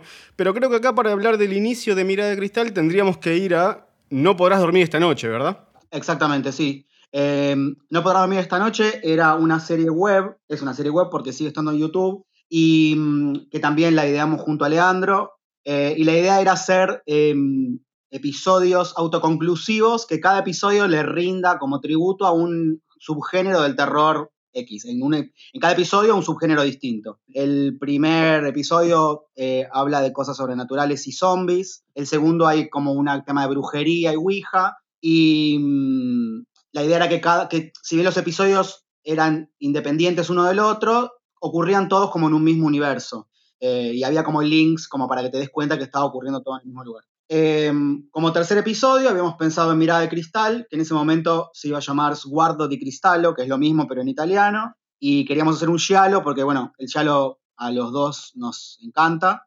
Y un día conocimos a Tamay Garategui, directora de Mujer Lobo y de Las Furias, que salió ahora hace poquito, y vio, ya vio los episodios y les encantó y dijo, chicos, tienen que hacer un largo. Y justo estábamos filmando Mirada, creo que estábamos, ya teníamos filmada, no sé si, o sea, cuatro o cinco jornadas de filmación, y, y nada, y pensamos cómo hacer para convertirlo en un largo, y bueno, se convirtió en un largo y fue como creo que la mejor decisión que pudimos tomar. ¿Y reutilizaron esas escenas que tenían o grabaron todo de nuevo? No, no, no, no, reutilizamos todo, porque mm, pudimos agregarle cosas, por ejemplo, en, en Mirada de Cristal la película empieza con el desfile, eh, que es donde muere Alexis Carpenter, que es lo que, dese- lo que de- hace que toda la película, o sea, es lo, lo que desencadena el resto de la peli. Eh, en el corto original no empezaba con el desfile, vos no sabí- sabías que Alexis Carpenter había muerto, te, te daba como una idea de que había muerto porque, por, por algún tema con drogas o alguna cosa así, pero no tenías idea por qué había muerto. Sabías que tenía que ver con la, con la revista donde trabajaba. Y agregamos toda esa secuencia y creo que y agregamos un personaje más, el de la maquilladora que aparece al principio. Y bueno, eh, con- tratando de que con lo que ya teníamos filmado poder eh, seguir filmando sin, sin desechar eso. Economía de recursos, digamos. Exacto, sí. Sí, por suerte fue bastante, eh, o sea, tuvimos que pensar, pero fue, o sea, fácil porque justamente no estaba como esa secuencia que, que pudimos agregar después, como todo por qué había muerto Alexis. Entonces, eh, estuvo bueno también hacer eso. Claro, y a la hora de crear una historia dentro de un movimiento tan específico, ¿tuvieron como esa especie de casilleros para marcar, como luces, check, guante de cuero, check, asesino que no se ve la cara, check, o cómo fueron creando la historia? Creo que mm, eh, el tema que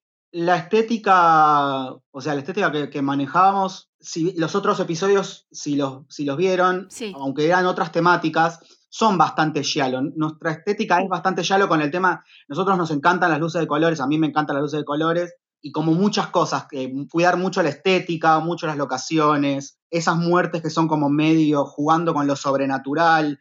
Entonces, como que el, el, el giallo nos encantaba, eh, no sé por qué empezamos con otro, porque bueno, fue la primera historia que se nos ocurrió, la del primer episodio, pero bueno, como que la estética ya nuestra ya era de, de por sí así. Sí después se nos ocurrieron como cosas, por ejemplo, lo del que el asesino sea, o sea, una maniquí, eso como que queríamos que el, que el asesino tenga que ver con el giallo y bueno, se ocurrió lo de la maniquí porque el maniquí es como un icono muy recurrente en los. Ujú. Pero bueno, eso sí, queríamos como que haya ciertas cosas, pero creo que eso más salió más como más natural, un poco también algunas. También dentro de esos componentes que estamos hablando, suele ser muy recurrente la desnudez, la sensualidad y a veces muchas de las escenas son súper gratuitas. Sí. Queríamos saber si lo habían pensado como algo para hacer o para evitarlo. Eh, no, no, a, a mí mucho el tema de la desnudez gratuita no me va. Hubieron un par de personas que nos dijeron, che, hubiese estado bueno que haya una teta, pero, pero como que, a mí como que, no sé, eh, me ibas a decir algo y te interrumpí. No, no, es, eh, o sea, por eso era la pregunta también, porque vimos la película y no notamos ese tipo de, de recurso eh, extra para generar eso, ¿no? Que a veces cuando ves Yalo decís, ¿por qué están culeando estas tres personas en este, en este momento en específico? ¿Qué, qué, qué tiene que ver con la historia? Claro, es que, por ejemplo, a mí como que eso, la desnudez y l- las escenas de sexo gratuitas, la verdad que no me llaman la atención. Sí me gusta mucho el tema de la sensualidad y lo femenino, o sea, Mirada de Cristal sobre todo es una película, es como un universo femenino, casi no hay hombres, o sea, hasta, y fue como algo como, como elegido en esa película, como que mm, queríamos que la peli sea como un mundo femenino, y en un... eh, en ese mundo femenino, en ese mundo femenino como que no habría escenas gratuitas de sexo para mostrar Claro. el cuerpo de la mujer. Podría, podría haber habido un desnudo masculino, pero no hay casi personajes masculinos porque, mm, bueno, se dio así, pero como que el desnudo por desnudo no, por lo menos a mí mucho no me, no, no me llama la atención. Si es, si es necesario, si hablas, de una, si hablas de una historia que tenga que ver con el sexo, sí, Claro. pero, mm, pero bueno, eso, en esta no, no se dio. Y que recién nombrabas a la silueta, que trabajaron con Matías Nazareno y, y Isis Trash, Sí, que son dos bestias. Hace poco veíamos dos eh, un maquillaje de Matías Nazareno de Marilyn que nos Sí. voló la cabeza y un corto que llamaba Ghost Ninja, creo, de, de Isis Trash, donde hizo algunas props que estaban tremendas. Sí. ¿Cómo, ¿Cómo fue la creación de eso que iba a ser tan definitorio para la película? eh? ¿Le dieron vía libre? ¿Había ciertos parámetros que ustedes querían? Mirá, nosotros empezamos. Isis eh, fue como la tercer pata fundamental de. Bueno, hubieron muchas patas fundamentales, pero Isis fue una de, la- de esas, de esas personas que nos ayudó desde un comienzo y medio que eh, le contamos lo de la, lo de la- la idea del, del que el asesino sea una maniquí y, y bueno, ella empezó a hacer la máscara, medio que nosotros le dijimos cómo nos gustaría que sea. Eh, y ella preparó la máscara, nos pidió que como única condición de ella hacer la máscara y el sobre todo y la peluca es que ella la quería interpretar. Y después, bueno, hablamos con Matías, le dijimos más o menos cómo queríamos, que queríamos una cara 80, clásica, y Matías es un genio y de, o sea, eh, es increíble. Los dos son, Isis, Isis con un pelo y un pedazo de barro te hace una estructura, un edificio, y Matías, no sé, te, te deja la cara de cualquiera como una diosa de Hollywood, son increíbles los dos. O sea, les dimos como ciertas, ciertas pautas, pero los dejamos crear también, porque confiábamos plenamente en lo que, en lo que hacían, así que y quedó, quedó increíble. Claro, ya esa confianza de, de- de- de saber su laburo, es como hagan lo que quieran que va a ser perfecto. Claro, exactamente. También, si sacamos un poco a la silueta, una de las imágenes más identitarias para mí de la película es la ventana que hasta figura en el póster. Y justo hablabas de que había mucho de Yalo en los episodios de, Sí. de No podrás dormir esta noche. Justo en el segundo, que es el del ritual con las tres hermanas francesas, las ventanales y las puertas Sí. tienen como una onda similar a eso. ¿Cómo hicieron eso? Es como ya había esa figura y la retocaron para esto, o la crearon de cero. Sí, mira, en, la, en, en el episodio eran las ventanas que estaban. En la película, toda la escenografía del- de, la casa el de, la, de Lucía Luchelo, y la, la habitación de las mellizas, el despacho, todo escenografía hechas por nosotros y con la ayuda de un montón de amigos. La idea era, en esas ventanas, eh, era hacer como un, como un tributo directo a las puertas de Suspiria, eh, que tenían como esos, esos mini ventanucos por encima, como, eh, como muy orgánicos, Sí. geométricos orgánicos, le decíamos nosotros. Y bueno, creamos la escenografía y las ventanas esas fueron como medio fundamentales para darle como toda una estética. Como medio que a partir de, esas, de esos ventanales se armó la estética de todo lo otro. Eh, Es como fue el tronco. y creo que, creo que, ¿cómo? Como que fue el, el tronco donde terminó creciendo el árbol de la película. Claro, es que en realidad la escena del, de- del, del- del despacho de la Montanari fue una de las primeras escenas que filmamos y mm, fue medio un tributo a ella, de querer hacer, a, a- a Silvia, de querer hacer como algo increíble, como agradecimiento de, de- de que ella se ofreció, o sea, que ella aceptó a participar en la película, que para nosotros, para todos los que participamos fue increíble, y medio como que fue la, como que esa- ese, ese despacho fue la génesis de la estética, si bien ya es una estética que manejábamos y todo, pero era como, como que marcó la vara de lo que queríamos que sea la peli. Eh, estuvimos muchísimo tiempo armándolo y bueno, eso, surgió, surgió por eso. Un tributo a Suspiria y un tributo a, a la Montanari. Justo estabas hablando de Silvia Montanari y también está Adriana Salgueiro, Fanny Mandelbaum, Claudia Lapacó, que para mí, no sé, se robó esa escena por completo. ¿Cómo fue trabajar con ellas? Sí. O sea, ¿se coparon enseguida con No. el tema del giallo o fue como, tenés que hacer esto y bueno, está bien y, y actuaron porque son actrices, pero, pero no entendían muy bien la idea? No, no, fue, la verdad que eh, trabajar con ella fue increíble. Uno piensa que eh, figuras con renombre te la van a hacer más difícil o van a tener eh, pruritos en hacer ciertas cosas y la verdad que con todas, ¿eh? fue un, un placer trabajar, estaban, est- estaban felices de poder hacer algo que comúnmente no hacían. En realidad, Silvia Montanari lo primero que hizo en su carrera fue terror. Mira, Narciso Ibáñez Menta era, su- fue su padrino artístico y nada, entonces estaba feliz de que después de tanto tiempo po- poder volver a hacer terror eh, y estaba, estaba, nada, estaba feliz, estaba extasiada. Ella quería, que, quería sangre, quería escenas con. quería que la llamemos para más películas y para hacer más cosas. Y todas, Claudia la pacó un encanto, Adriana Salguero, todas. La verdad que muy profesionales, hubo que hacerle muy pocas marcaciones. También te- a mí me daba un poco de vergüenza decirle, lo podés hacer de esta manera, pero son, no, unas genias totales, ¿no? La verdad que un placer, un placer total poder trabajar con ellas. Y se dieron, o sea, eh, entendieron el código de entrada, eh, lo aceptaron, les- jugaron con eso, cuando le decíamos, por favor, un poco más exagerado, les encantaba. Por ejemplo, hay- una anécdota con la Salgueiro que ella quería cada vez más pelo, más arriba, más parado, más sombreras y se, se hizo un rubor con una tarjeta de crédito que se le apoyó y, se eso se hacía el rubor recto. Como nada, la verdad que fue increíble. Mm, recuerdos muy, muy lindos. Increíble. Aparte es como cerrar un círculo, no, no sé si cerrar un círculo, pero volver a algo, porque el Yaro tiene por momentos esa cosa muy novelesca, muy telenovelesca, que es algo que ellos hicieron hasta el hartazgo, eh, eh, son como íconos de esa TV argentina, y era como que estaban en su salsa también. Claro, sí, estaban. Y aparte también es como que mm, disfrutaron en hacer algo que no, o papeles que por lo general no se les ofrecen. Por lo general lo que pasa con, con las actrices de más de 50 años, no solo en Argentina, en el mundo, es como que siempre terminan siendo la madre del protagonista, la tía. Entonces darles papeles de, de- de mujeres poderosas es como, y distinto a lo que están haciendo, es como que, no sé, les encantó. Y lo hicieron la verdad que con muchísimo gusto y fue genial trabajar con ellas. Claro, ustedes les dieron un papel en el que no tenían que reaccionar a un protagonista varón y eso ya es un montón. Sí, o un papel de una mujer poderosa, o sea, como que, que por más que sean papeles chicos, no es el típico papel que, que les dan. Entonces, eso es algo que digo yo, no que me lo dijeron ellas. Yo siento que es así, que al llegar cierta edad la mujer eh, se le dan como papeles más. Ahora está cambiando un poco eso, pero eso, como que se le dan papeles como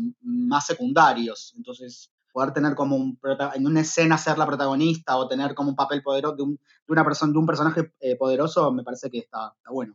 Y para cambiar un poquito, lo- los leí, pues suelo hacer la tarea y buscar más entrevistas que fueron haciendo para no preguntarles siempre lo mismo, aunque un, un poco esto siempre va a pasar. Eh, yo leí una nota donde decían con, Sí. con Leandro que algo que nos pasa generalmente a nosotros y que nos pasó recientemente en una película, que es si no te interesan los personajes, medio que no vas a, a- a meterte en la historia. Es como que si está todo muy lindo, la representación de época, de los 80, pero si no te interesa cómo, cómo está escrito el personaje, si va a morir, si no va a morir, se queda mucho en el artificio de, de- de lo que estás haciendo el juego, el- la representación. Y justamente, lo, que acá es donde voy a, a la pregunta, Sí. nuestra protagonista era la que en un primer momento se presenta como la villana. ¿Y cómo, cómo fue esa idea de, de- Sí. de- de- atención spoiler, si no, si no vieron la, la- la película? Es como quedarte con ella y decidir seguir con ella y no con la que es más fácil de empatizar, que es con la buenita y cosas. Fue, ¿Cómo fue- crearon la historia esa donde, bueno, vamos a ir con Politi y no con, la, con, la otra, con el otro personaje? Sí, eh, un poco lo de quedarte con la, creo que son varias cosas. Por un lado es no, que no sea como obvio, que vos pienses cuando estás viendo la peli que la, la protagonista o la final girl va a ser la buena, va a ser la, la simpática y que la villana va a eh, mm, tener su merecido. Primero por ese lado para no ser obvio y creo que más que nada porque las villanas son muchísimo más interesantes que las personajes eh, buenas. Claro. Eh, y también hay un poco que creo que lo escuché cuando ustedes, creo que fueron ustedes los que lo dijeron en el, en el podcast que hicieron sobre la peli, que me encantó, que coincido con todo lo que dijeron. Eh, Eva Lantier, el personaje de esta villana, en realidad es, es villana por, por dónde se está moviendo, en el mundo en el que se mueve, en el mundo de la moda. Que cuando está en su casa tiene- baja mucho la guardia eh, y es una persona, o sea, que no es. Pero bueno, es un poco eso, como que el personaje de la villana nos gusta más que la de la, la de la buena y daba para esta película en el mundo de la moda, que es perfectamente. Va, que pasa eso. Justo con esto que decías, me acordaba de Seis Mujeres por un Asesino, Sí. que también es en, el mundo de la moda y que, que me parece como un canto de amor a, a Mirada Cristal a, a esa película en cierta forma. Sí. Que las protagonistas, eh, si bien eh, uno empatiza, tienen como para esa época actitudes cuestionables, como estaban metidas con la droga, chantajeaban a, a- a los jefes, era como... Tiene que ver también, como que un protagonista no, no- en el giallo no es tan el bueno, el correcto y el que hace que toma todas las decisiones siempre bien. Claro, peliculón, eh, eh, Blood and Blacklace es un- fue una de las referencias de mirada. Es uno de mis yalos favoritos. Y, y sí, es, en realidad es como tratar de que los, de, que los personajes sean interesantes. eh, y eso. No, no, no sabría decirte exactamente por qué. En realidad sí, es porque como en el mundo de la moda queríamos mostrar eso, como que hay mucha competencia, que hay como, eh, como el tema de la máscara, no solo la máscara de la maniquí, pero también la máscara que se tiene que poner la gente para eh, llegar lejos eh, en ese mundo. eh, y nos pareció interesante eso, que haya como diferentes personajes, que no, no solo sean todos los buenos, sino que haya como villanos. O sea, Lucía Luchelo es, también es como una especie de villana eh, y es mi personaje favorito. eh, y nada, eh, eso. Claro, bien jugado, porque cuando pasa lo que pasa con otro personaje, me, me agarró como una... No, el personaje que me estaba gustando. Claro. claro, es un poco eso, como que te, te apene cu- cuando un personaje muere, que te dé lástima, porque lo que decías antes, si mueren sin, sin pena ni gloria, que, que te dé lástima o porque, o porque era la buena, o que te ponga contento porque era la mala, o porque lo que sea. Eh, pero sí, que te genere, que te genere algo, es lo que por lo menos pretendimos hacer. Y permíteme también felicitarlos por la música, la música de Pablo Fu, y ese increíble tema de Diana María. Sí. ¿Cómo, cómo fue eh, la idea de meter el- la sección musical? Eh, Pablo Fu es un genio, fue otra, otra de, las, de las personas que fue fundamental para, para todo el proceso y para el resultado de la película. O sea, sin, sin su colaboración, eh, la película hubiese sido totalmente distinta, hubiese sido otra, no me quiero ni imaginar. Eh, y se, nada, la verdad que con él trabajamos increíble y nada, yo estoy súper, personalmente estoy súper agradecido. Eh, lo de Diana María, nosotros siempre en las cosas que fuimos haciendo, siempre nos gustaba meter como mm, segmentos musicales. La verdad que no me acuerdo exactamente cómo surgió de que haya un segmento musical en ese momento, pero sí, nosotros conocíamos al hijo de Diana, eh, tenemos buena onda con él, filmamos, bueno, la, la casona de el episodio 2 de Mirada de Cristal, de, perdón, de No Podrás Dormir Esta Noche, es, eh, la locación es de él, del hijo de Diana, Ah, mira. y se nos ocurrió que Diana esté, porque ya también nos parece increíble su voz, su aspecto, su pelo, su pelo es glorioso. Y, y bueno, quisimos, pon- eh, quisimos ponerle, le ofrecimos el papel y le ofrecimos la, la posibilidad de que aparezca ahí. Y también, increíble ella, divina, súper súper bondadosa en, en todo su talento. eh, y fue increíble. Fue, fue una escena mm, rara porque mucha gente nos decía, pero un videoclip en, en más pas- pasada la mitad de la película, en esta... Y la verdad que para mí es mi, es mi escena favorita, es el departamento de Eva con la canción de Diana. Y me parece eh, muy linda. Y Diana es increíble. Y sí, acá me das pie justo para hacer un- una también otra felicitación, chupándote un poco las medias, y un reclamo, porque esa escena del departamento con las luces en azul, bien, Nos encanta. bien frío, justo el personaje más frío, Pero con el gatito. con el gatito, es como, el- es el cambio, ¿no, Sofi? De- Del personaje donde ya te- empezás a empatizar un poco más con ella. Y después tenés una escena donde se la ve a ella en el ventanal de afuera que es tremenda. Mm. Que a esa donde vas mi parte de reclamo es cómo no usaron más esa escena para, para material promocional. ¿Cómo, ¿Cómo eligieron qué mostrar y qué no, teniendo justamente escenas tan fuertes estéticamente en la película? Sí. eh, bueno, para un- una cosa, el gato es mi gato, es el Negruti que está acá al lado mío mirándome, levantó la patita recién. Y no sé, yo esa escena yo sabía antes de filmarla que iba a ser mi, como mi favori- una de mis favoritas. Eh, y lo que pasó con el tráiler, que escuché el reclamo en el programa que hicieron, eh, en realidad es como muy difícil porque hay tantas escenas y tantas cosas para mostrar que en un momento, en, en- en como en la segunda mitad del tráiler, la habíamos puesto, pero como que no, es como raro, es como que no pegaba en ese momento donde tenía que subir un poco como la tensión y mostrar más lo que es el terror. Es como muy complicado hacer un tráiler. Parece como que, visto, hiciste la película, el tráiler es fácil, pero es como muy complicado y bueno, quedó, lamentablemente quedó afuera, pero bueno, más sorpresa para cuando la ves, la peli, pero sí, creo que fue por eso. No, es, es hermosa esa. Bueno, muchas gracias. Y también hiciste el corto promocional para el Rojo Sangre pasado, que es otra belleza. Digo, parece que El mejor corto. va a parecer como Para que estamos hablando con él, que lo estamos... Bueno, a- pero yo ya lo había dicho antes. Es el que más me gustó de los que vi, ¿no? Alábenme, alábenme que a mí me gusta, sobre todo en este momento tan particular del... Díganme, tírenme flores que no me molesta. Es hermoso, cómo está vestida, porque es eh, Anaí, ¿no? También la, la protagonista de ese corto. También, sí. La estética, Sí, todo, eh, es, es muy bello. ¿Cómo te contactaron ellos? ¿Cómo hicieron para filmar eso? Eh, fue así, el año anterior, el, Barça anterior, eh, nosotros, eh, el Barça hace, a veces en- entre las películas hace cursos o charlas, y nos habían convocado para hacer una, una charla sobre arte y vestuario. El tema es que coincidió con un rodaje de una película que estábamos haciendo vestuario y creo que fue lo del G20 también o algo así, que hubieron días que no se pudieron hacer los cursos, entonces no pudimos hacerlo. Y yo medio en broma, medio en serio, les dije, bueno, no importa, para el año que viene les, hago, les hacemos hasta el spot.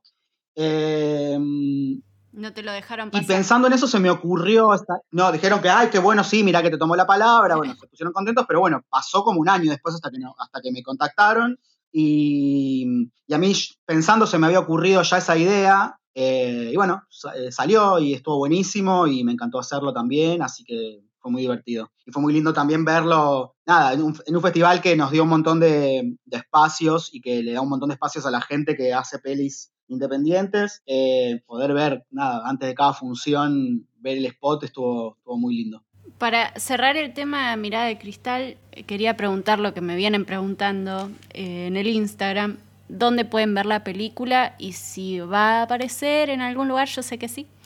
Por eso estoy preguntando. Bueno, mira, justamente, qué casualidad. Ahora hasta el 19 eh, de julio está subida, a partir de hoy estuvo subida, en la página Contar. Eh, Contar hizo como una selección eh, de películas y cortometrajes que estuvieron en el Rojo Sangre y Mirada está, es una de ellas. Eh, se puede, pueden ingresar a la página www.cont.ar eh, y es gratuito, solo para Argentina eh, y solamente se tienen que registrar. Se registran y ven la peli, así que está subida hasta el 19. Hay un montón de tías, así que la pueden ver ahí. Buenísimo, ya, pues, ya vamos mandando nuestra horda de, de oyentes para que vayan a darle reproducción. Muy bien. Vean y después comenten qué les pareció, que si les gusta o no les gusta, a mí me gusta leerlos.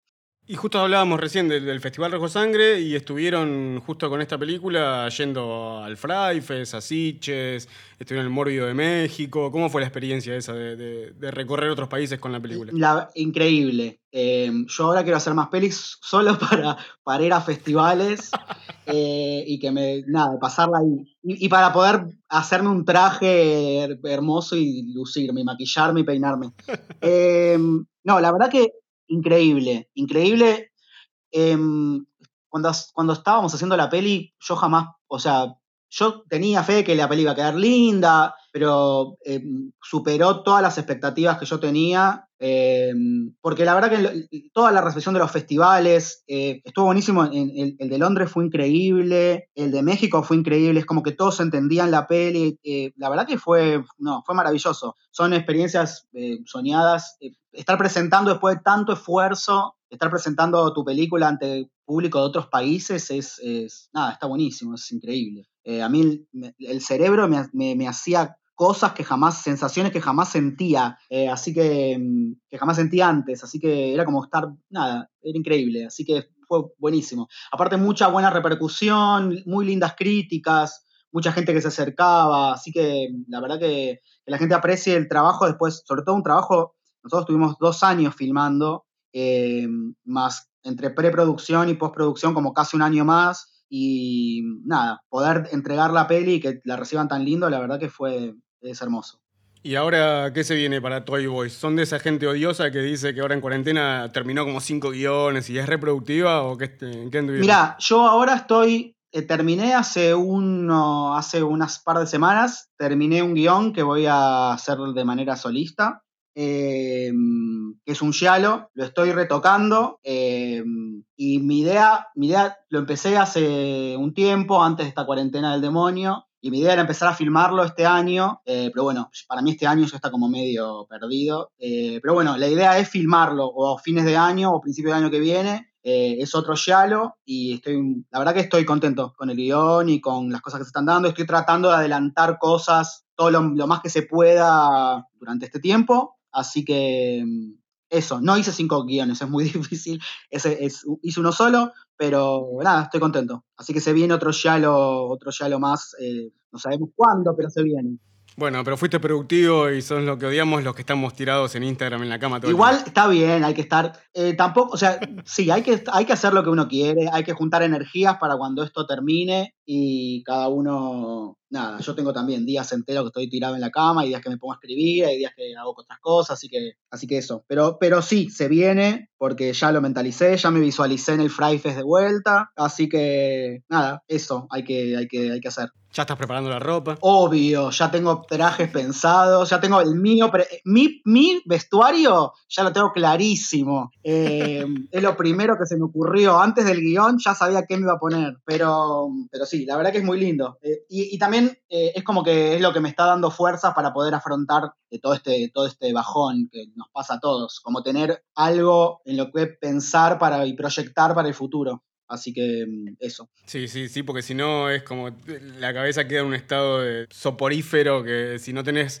visualizado un norte al cual querés llegar eh, es medio difícil, ¿no? Claro, tal cual. Sí, sí, sí. No tener un proyecto en mente es como complicado. O sea, no sabes cuándo lo vas a poder hacer, pero por lo menos. Y poder mm, tratar de buscar lo positivo, que es poder macerarlo y poder trabajarlo todo el tiempo que puedas, porque hay un montón de tiempo. Entonces, eh, no te apura nadie. Entonces, eh, me ha pasado de reescribir escenas enteras y que me hayan gustado mucho más como están escritas, que quizás en otro momento, en, tipo, tenés el guion listo, lo terminaste, te pones a filmar. Ahora es como que tenés más tiempo para pensar, y bueno, nada, eso, eh, la esperanza que uno tiene de que termine todo esto y poder hacer algo que a uno le gusta.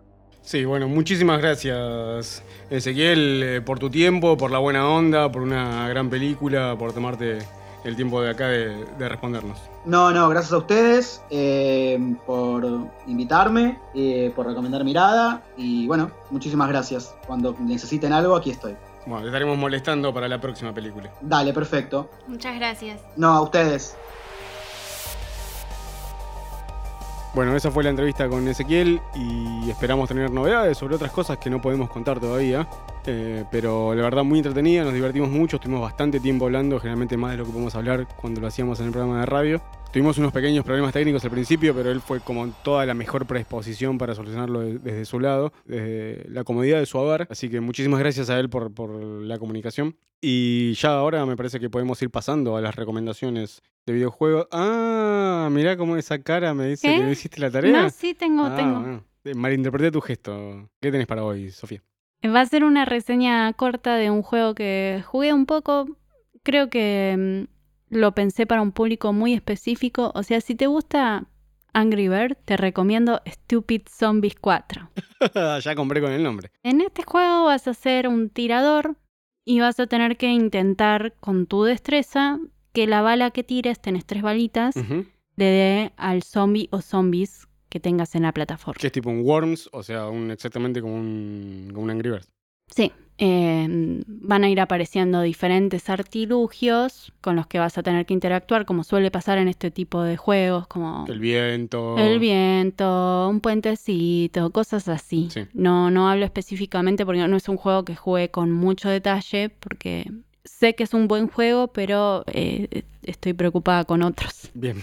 Pero me pareció un juego muy entretenido y, y un juego como para pasar el rato. Estás como súper Sin- adicta al South Park Phone Destroyer. Eso es lo que querés Sí, decir. bueno, eh, superadicta es una forma de decir, estoy comprometida con mi equipo, aniquilación. Estás, estás en, estás en un equipo con gente que pasa de eh, la mujer que no le deja tener una cuenta de Telegram para hablar a nenes de 12 años que dicen mi mamá me está llamando y no, puedo No. jugar ahora. Eh, mi compañero de grupo nos dijo que no lo dejan estar en un grupo con personas que no conoce sus papás. Ah, claro, ese es el, el que Dice, mis dio- papás no me dejan estar en un grupo con desconocidos. Y me parece genial. Perfecto. Eh, yo me pareció, cuando- eh, era como para decirle, ay, mi vida, qué, qué bueno que Ojalá sos. todos los nenes fueran así y nos Eh, salvaríamos de muchos predadores. Y, y bueno, sí. el otro? Y el El que otro la mujer no deja jugar. dijo que, que sí, que no podía estar en el grupo porque las mujeres tarde o temprano siempre escriben y que cuando vos estás casado las cosas se complican. ¿viste? Y yo decía, ay, pobre chabón,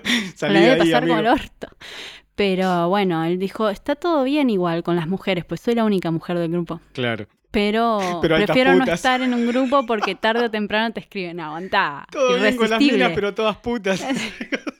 Bueno, igual él por las dudas, viste, me imagino por si la mujer agarra el celular y se lo lee, porque Claro. es tóxica. Y, Imagínate un- que y uno de mis juego, compañeros, Imagínate entrando al juego y yendo a la parte del chat. La...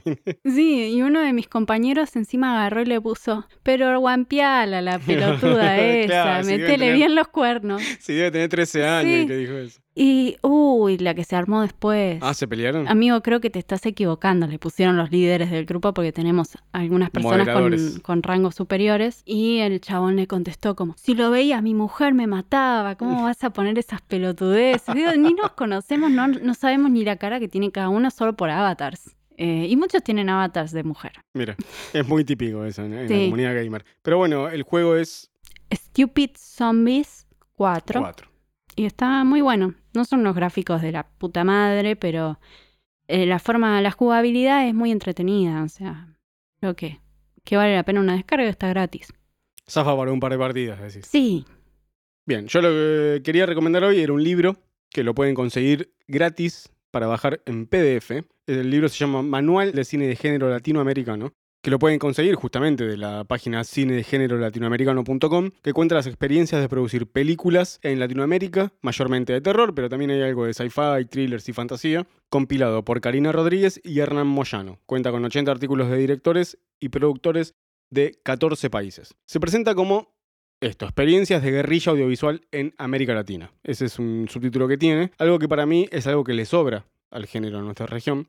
Pero en el buen sentido digo que le sobra. No, o sea, yo digo, basta de tanto cine guerrilla, pero porque necesitamos que las productoras y las distribuidoras confíen en estos talentos demostrados por todos estos realizadores y digan, mirá lo que pudieron hacer con dos pesos y sin dormir durante 20 días, vamos a darle presupuesto para ejecutar ideas mayores o no tan mayores, pero sí que haya plata para, para sonido, para cada vez mejores efectos y que se pueda trabajar con un plan que no requiera que sean todos todoterreno. El cine guerrilla obviamente va a seguir existiendo porque siempre está la noción de que hay que empezar a laburar y hay que empezar ya a como de lugar, pero ese para mí tiene que ser el punto de partida. Y las productoras, las distribuidoras y el público, cosa no menor, el prejuicio del público, son los responsables de que una directora que tiene tres películas filmadas con nada de presupuesto y sean geniales, y en su cuarta tenga que desarrollarla de nuevo bajo el mismo método. E- a eso es a lo que me refiero con basta de cine guerrilla, no porque esté mal hacerlo, sino porque tiene que ser un punto de partida, no, tiene que ser la norma en nuestra región. El libro cuenta con prólogos de ambos editores, como decía, de Karina Rodríguez y Hernán Moyano, más Mailan McDonagh, Diego Curubeto y Axel Kuchevaski, que siempre es divertido leer a Kucheva, que exuda conocimiento cinematográfico. Cada vez que lo lees y lo ves en una entrevista, lo ves en un comentario, es muy entretenido, porque tiene tanto conocimiento teórico como práctico, ya que es un productor de cientos de películas de la zona. Y es una lástima, me pareció que sean dos paginitas nada más. Era como terminé de leer el prólogo de Kucheva, es como, ¡ay, quiero más! Está acompañado de ilustraciones en las secciones y relatos, un tanto sexistas para mí, para mi gusto. Demasiado acento en las tetas y los culos de las mujeres representadas. Son más feministas que el Papa. Yo amo a Serpieri, a Manara y a Altuna. Amo el Sí, arte erótico que lo tiene. Ya claro, ahora pase de, de- de- de- de feminista a, a pajero. Sí, Eh, sobre todo ese que muestra el, el asterisco. ¿Cómo se llama? ah, Serpieri, el Tano. El de Druna, para los que conocen la, la historieta. Yo o sea, digo, ver el asterisco de la mujer está mal, pero, pero hay un un, poco de culo. hay un lugar para todo para mí. Digo, lo- estos tipos, los que este, Serpieri, Manara y Altuna, tienen de los dibujos eróticos más bellos del planeta y sus mujeres son estereotipos de vo- voluptuosidad. O sea, no es una cosa muy diversa eh, su arte. Pero creo que hay un lugar para todo. Y no vas a ver los diseños típicos de Altuna en El último recreo, ponele. otra de sus historietas, que trata sobre nenes a los que cuando desaparecen los, los alumnos, los eh, adultos, perdón. Pero bueno, choices, digamos, elecciones. Eh, lo más importante son los relatos acá y la- las pequeñas ilustraciones son un anexo. Pero quería comentar eso que me, me pareció, me, me sacó un poco de, de- de cuestión. Igual, eh, más allá de tu posición, que la respeto y que, que podemos estar de acuerdo en eso, solamente te estaba jodiendo como para, Después vamos a ver. para poner vamos un poco de picante. Vamos a revisar eh, sección por sección todas las ilustraciones y me vas a decir eh, vos. Eh, sí, no, lo único que quería decir es que igual está bueno acompañar con ilustraciones un, un libro así, porque también es una oportunidad, ¿no? Eso. Sí, la portada es de Eduardo Santaella, que encima tiene un hermoso apartado sobre la importancia de- del póster de una película.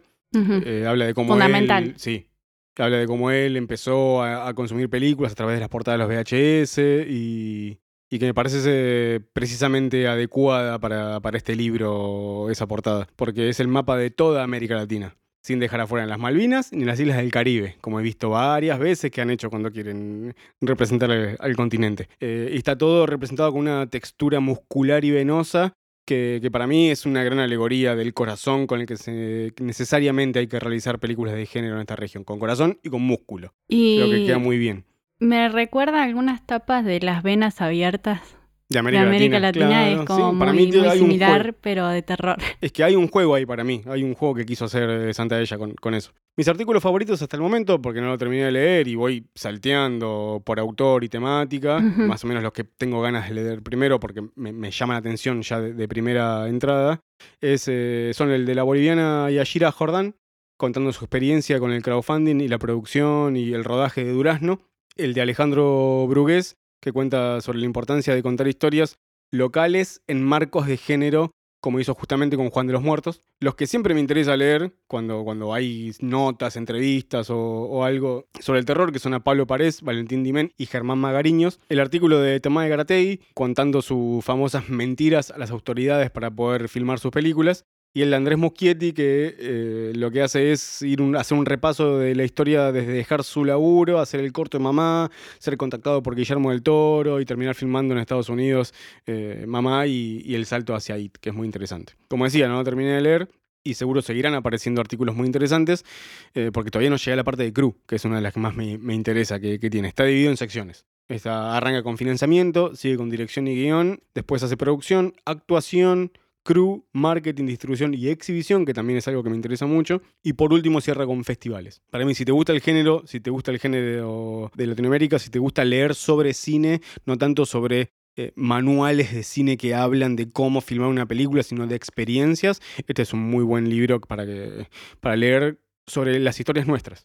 Las historias de Chile, de Bolivia, de Paraguay, de Colombia, de, de- de Perú, de México. Está, es muy interesante. Cine de género latinoamericano.com. Ahí van a encontrar el, el banner seguramente que está para descargar el PDF del manual de cine de género latinoamericano. Buenísimo. Si quieren ver el corto Mamá, como dice Guillermo del Toro, lo pueden buscar en nuestro Instagram.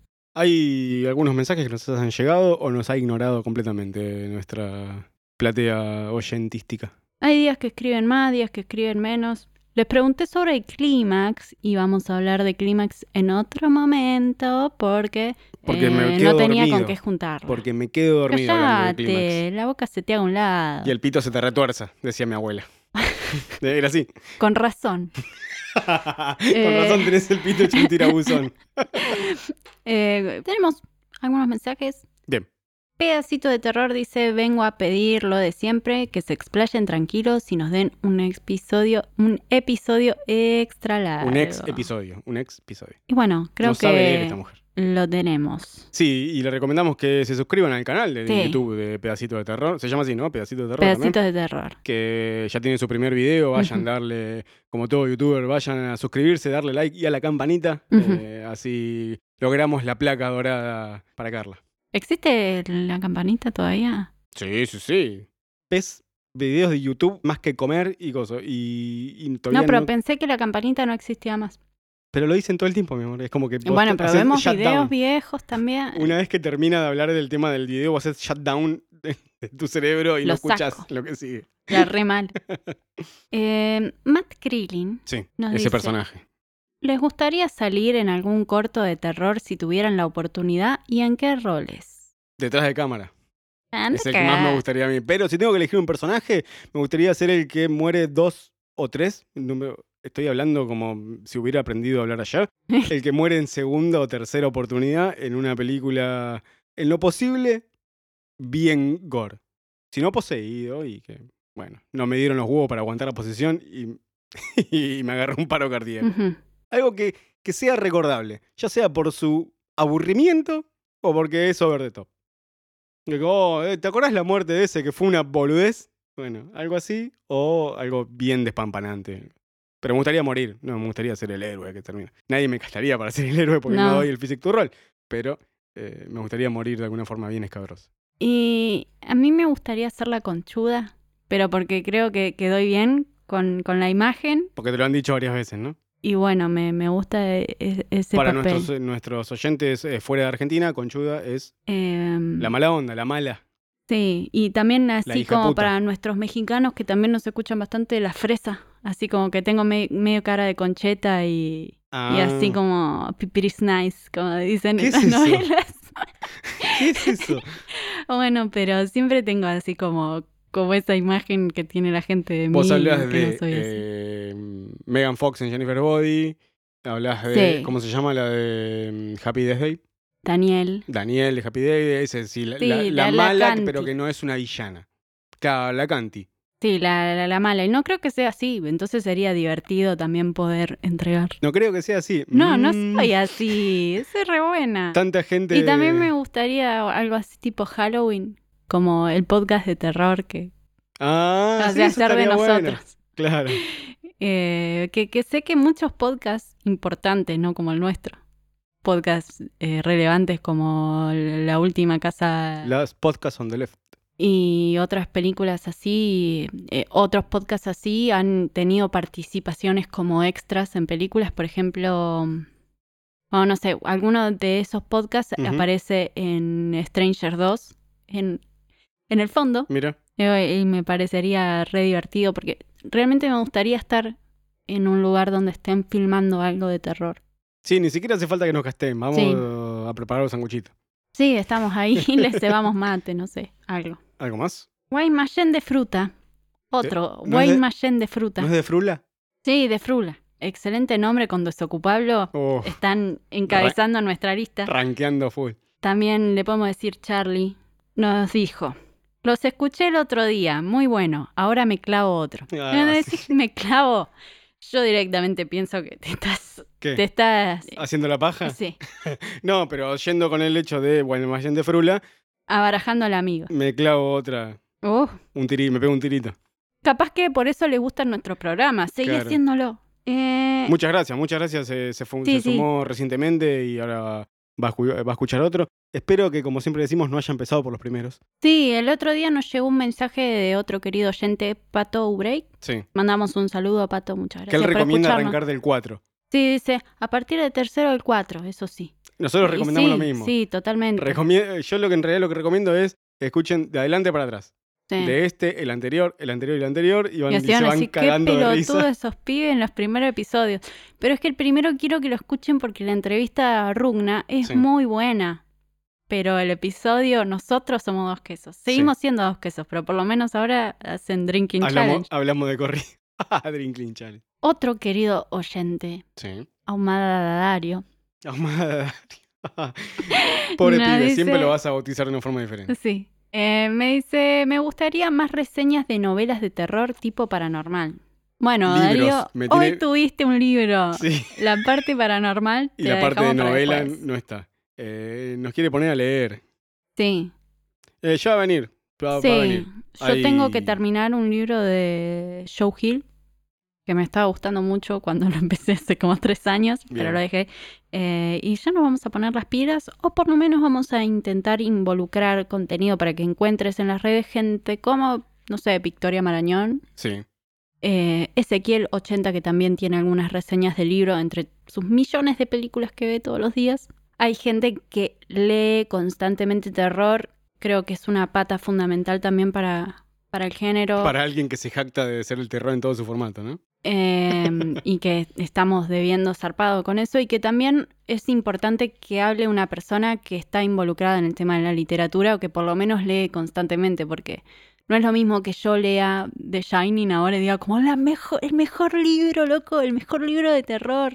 O- Y me faltan 20 millones de libros. Claro, eso para mí es fundamental. Digo, cuando vos escuchás un crítico de cine, lo- Tiene que ver. que no lo somos, eso es algo que me, me interesa aclarar siempre, que nosotros no hacemos crítica, em, tiene un bagaje como para poder hablar de cierta forma de ciertas obras.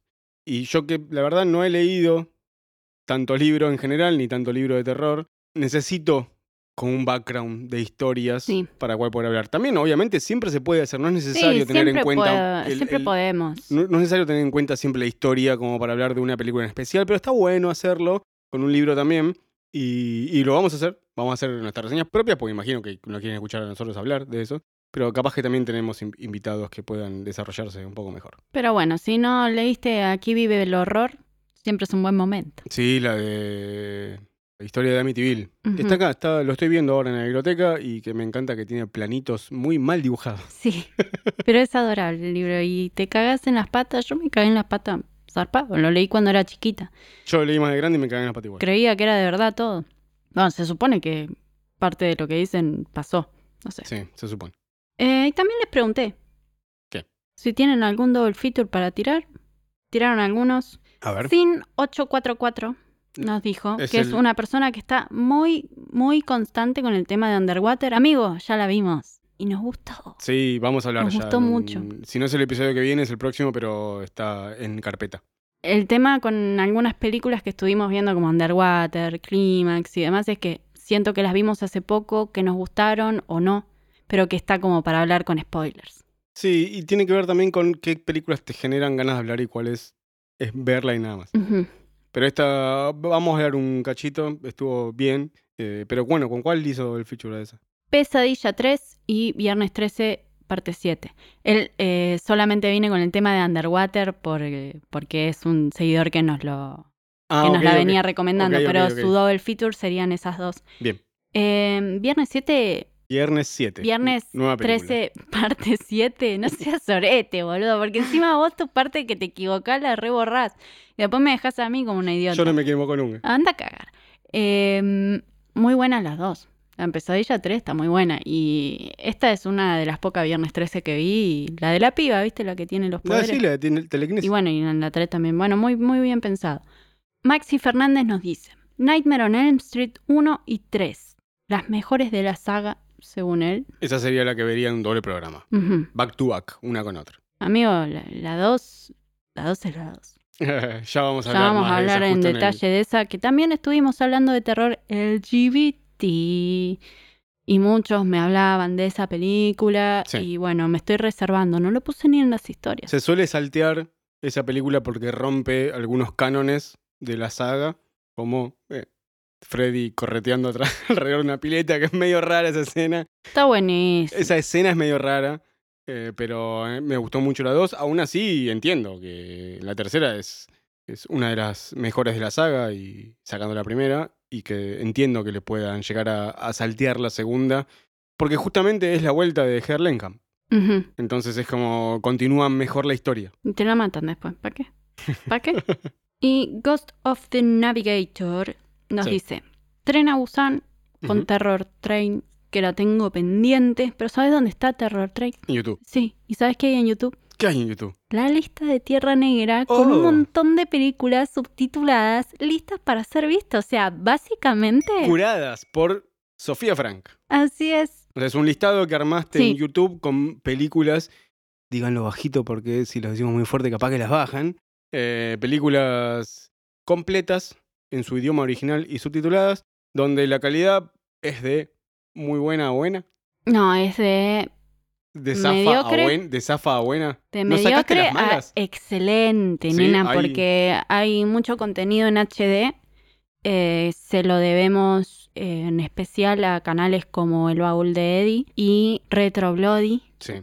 Videoclub, que son personas que se dedican a subir películas. También eh, otro canal que se llama Video del Inframundo. Que no sabemos cómo hacen. Queremos saber el artificio para que no se las bajen. Porque yo otro día estuve probando la transmisión para hacer el, el Sarmiento Sangriento y puse una película que te había bajado, un torrent, y me la bajaron a los 5 segundos, me dieron de baja el streaming. No sé cómo hacen para subir, no sé, aterrados. Porque no te digo unas películas, no te digo Carnival of Souls. Sí, Te digo unas películas nuevas que siguen estando ahí y nadie las toca y es buenísimo. sí, la verdad es que está bueno también tener la posibilidad de que las suban con subtítulos, eh, porque para la gente que le gusta también descargar películas como a nosotros, a veces es muy complicado conseguir películas, por ejemplo, Sangre de Vírgenes. O, o, por lo, o lo que nos puede Sangre pasar... de Virgen está en, en español, ¿no? Sí, pero digo, lo que nos puede pasar es que querés ver una película ya y con la inmediatez que estamos rodeados todo el tiempo, no queremos esperar una semana que se baje. Sí, Y pero una tenés. semana. Muchacho, Una semana, es un montón de tiempo. Y hay veces Pero que no se es bajan. eso es millennial, Yo estuve Eso es dos hermana. meses intentando bajar Sleepaway Camp. Y hace poco la encontré que la subió un alma caritativa. Sí. Full HD. Full HD, o sea, se ve todo. Y con subtítulos perfectamente. Bueno, pero yo digo, eso es, somos millennials. Eso es, queremos todo ya. Queremos todo ahora en este mismo preciso momento. Y An- gratis. antes no pasaba. Claro, antes no pasaba. Podías esperar a, que, a devolver la película y llevarte otra en, un- en un videoclub. bueno, Pero, pero.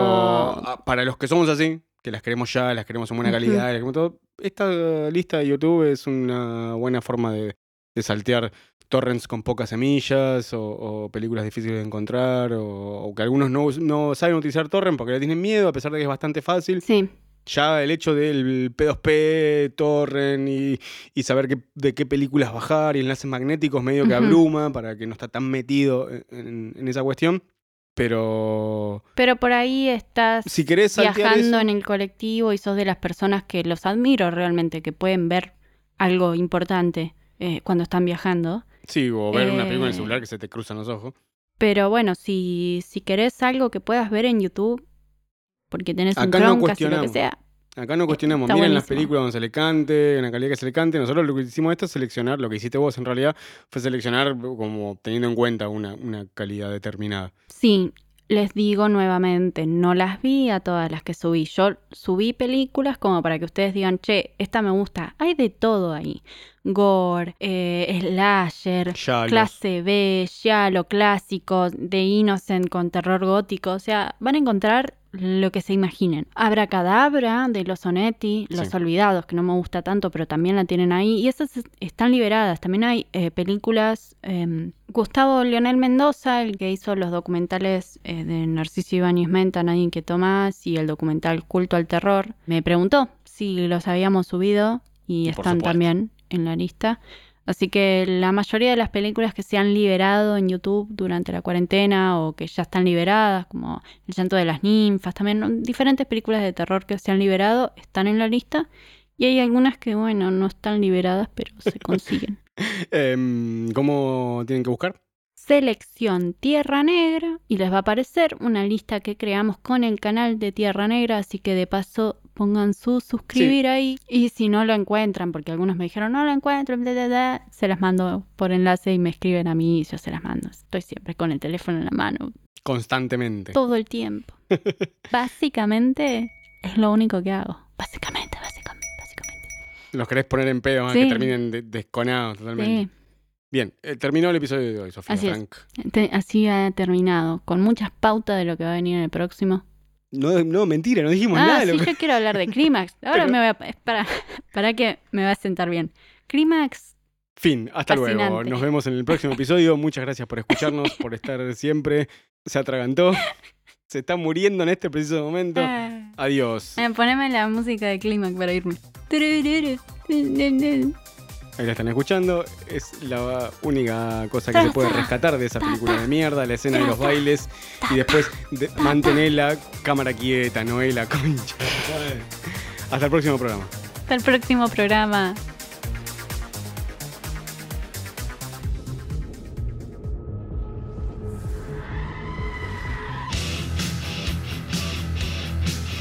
Este podcast fue presentado por Sarmiento Sangriento Festival de Terror. Tierra Negra forma parte de la red de podcast de Kermés de miércoles. kdmradio.webly.com Seguinos en Instagram como Tierra Negra Terror y en Twitter como Tierra Negra Pod. Mandanos tu mensaje a tierranegraterror.gmail.com Producido por Matías Beltrando y Sofía Frank. Grabado y editado por Destex Soporte.